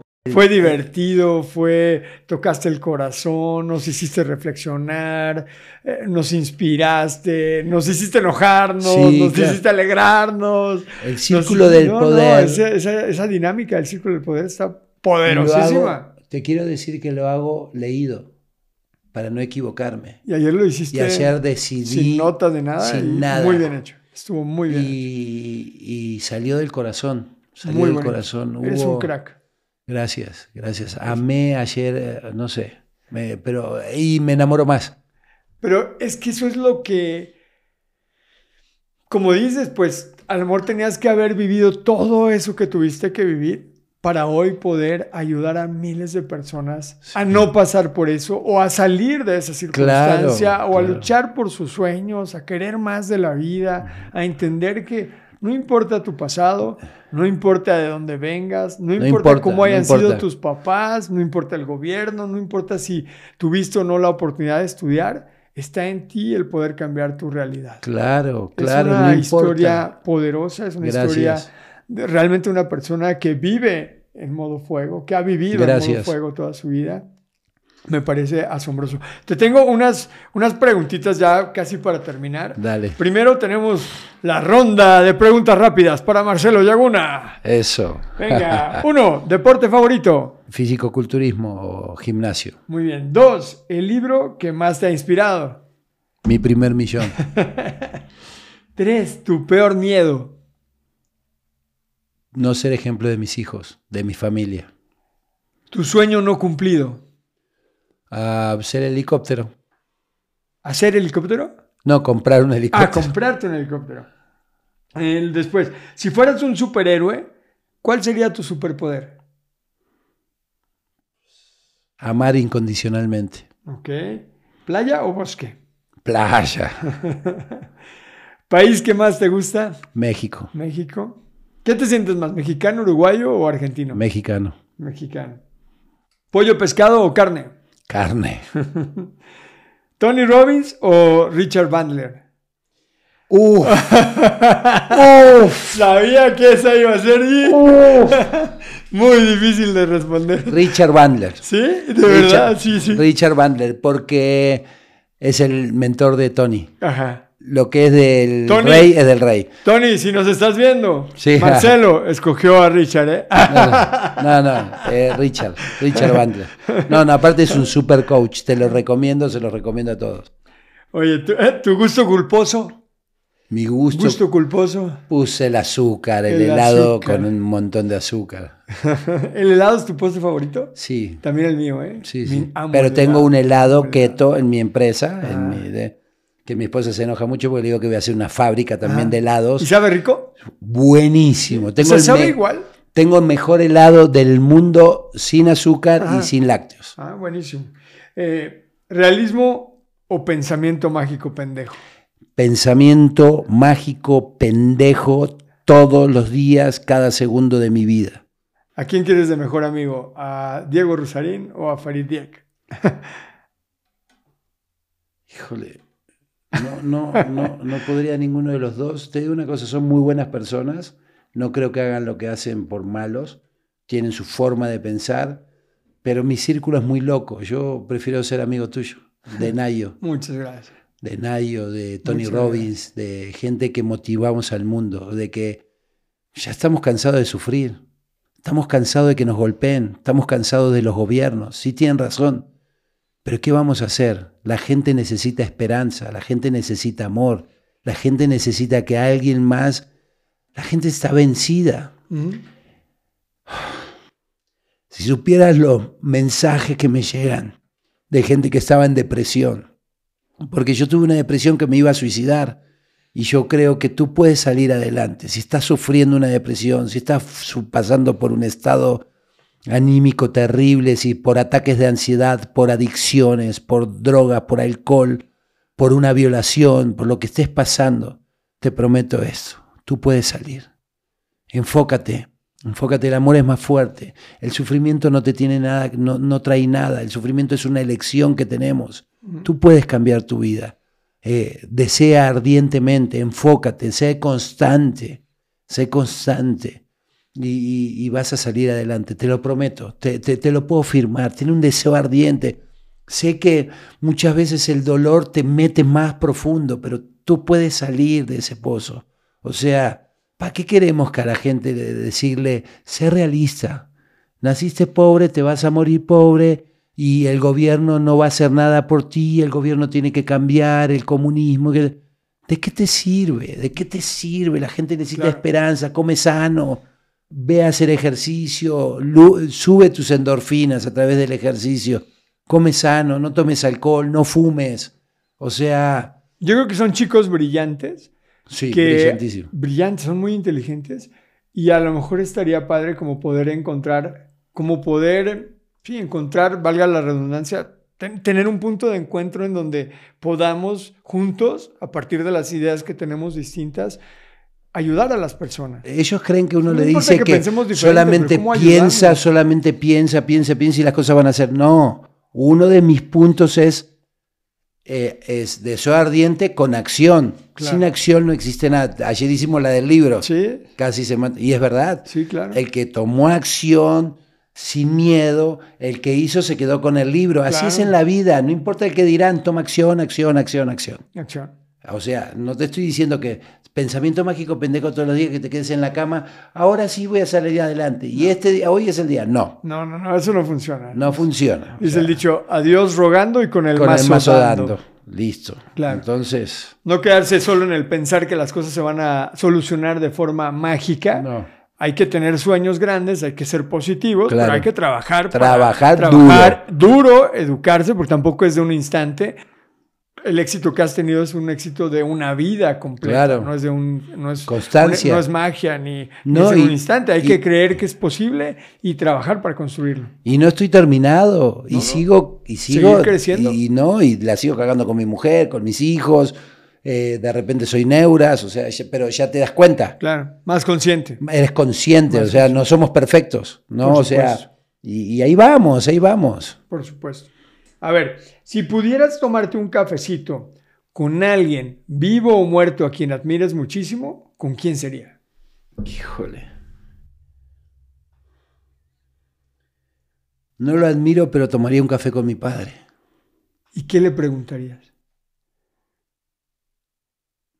¿Por qué no quiso cambiar? ¿Por qué, no, por, qué, ¿Por qué nunca intentó cambiar? Mi padre hasta el último momento de su vida, cuando estaba internado para operarlo, o sea, yo entré al- a la habitación y estaba doblando el brazo a mi hermana, doblándole el brazo, porque le dolía. Y, y- y no lo estaban atendiendo, y le- entonces quería que le pusieran morfina.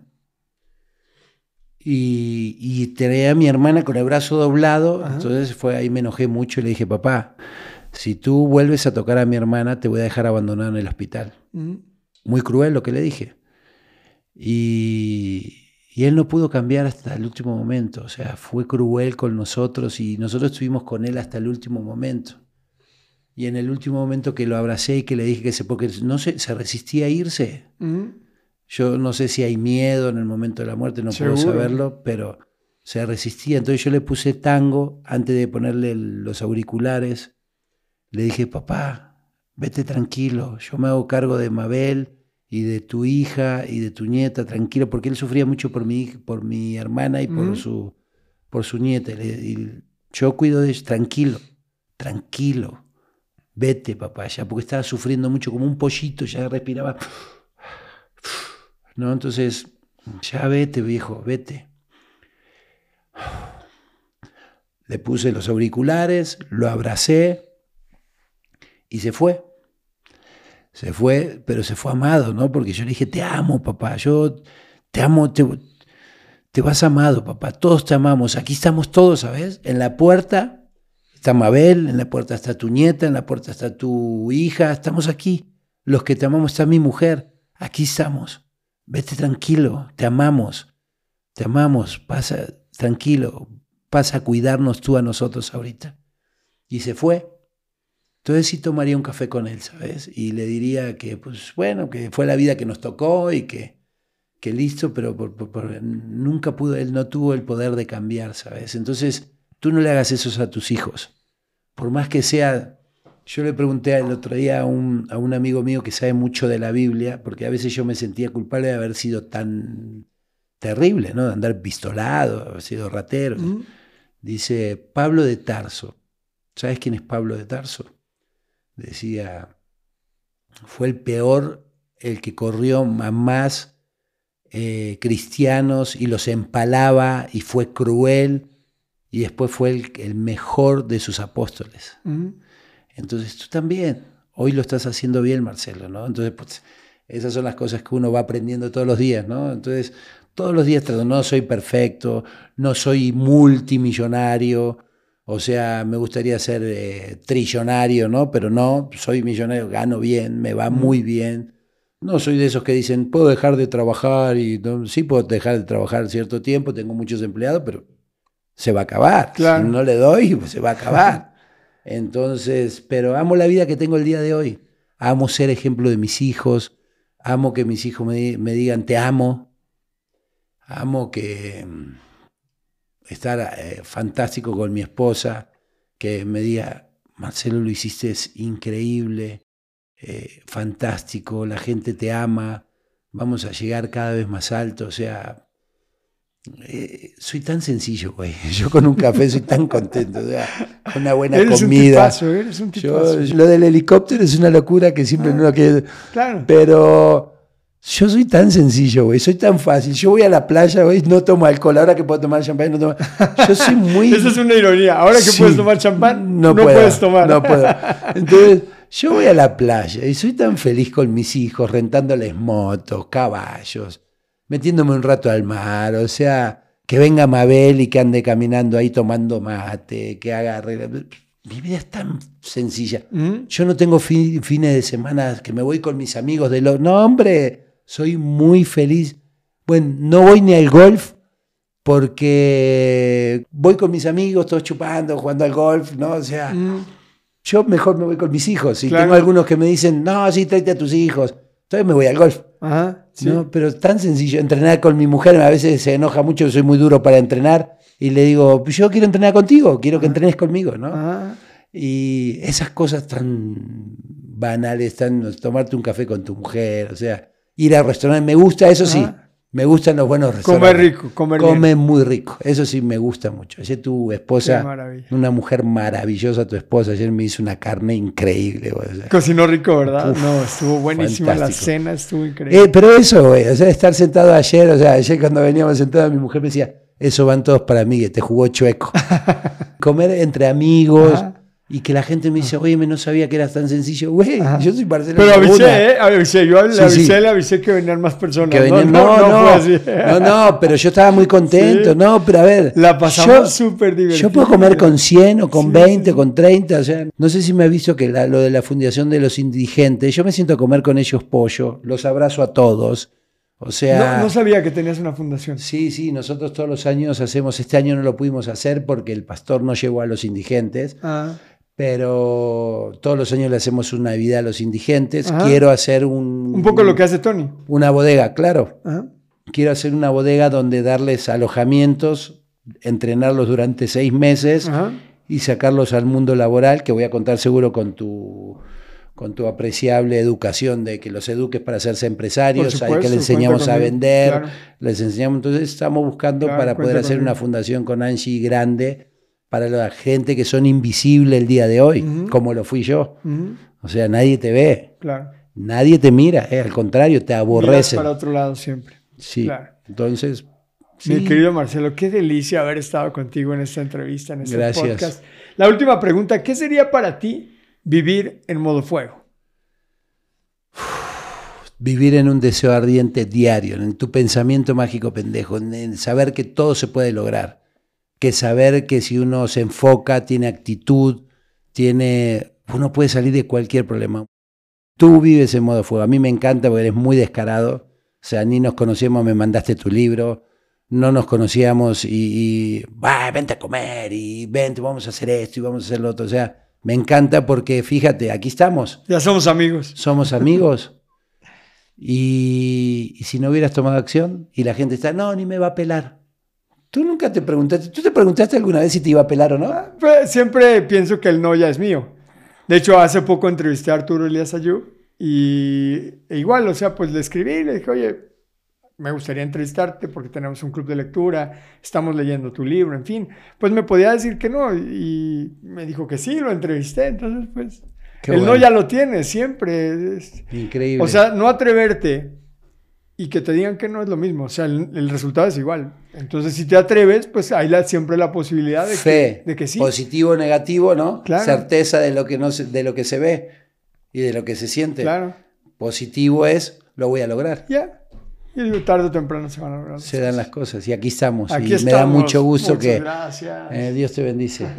Pues mis queridos rebeldes, Vive la vida en modo fuego. Todos los años, todos los meses, todas las semanas, todos los días, todas las horas, todos los minutos y cada uno de los segundos de tu vida, vívelos en modo fuego, porque es la única forma como un rebelde se puede dar el lujo de vivir. Porque una es la oportunidad que tienes de trascender en esta vida. Una es la oportunidad que tienes de aprovechar el regalo más valioso que te fue dado, tu vida. Por eso tienes que vivirla en modo fuego. Vive la vida en modo fuego en cada instante, mi querido rebelde. Gracias por dejarme ser parte de tu vida e intentar agregar un granito de arena para que tu vida sea más próspera y más feliz. Gracias por dejarme vivir mi propósito de vida a través de servirte. Te amo con todo el corazón. Nos vemos en el próximo episodio de Vivir en modo fuego. Adiós.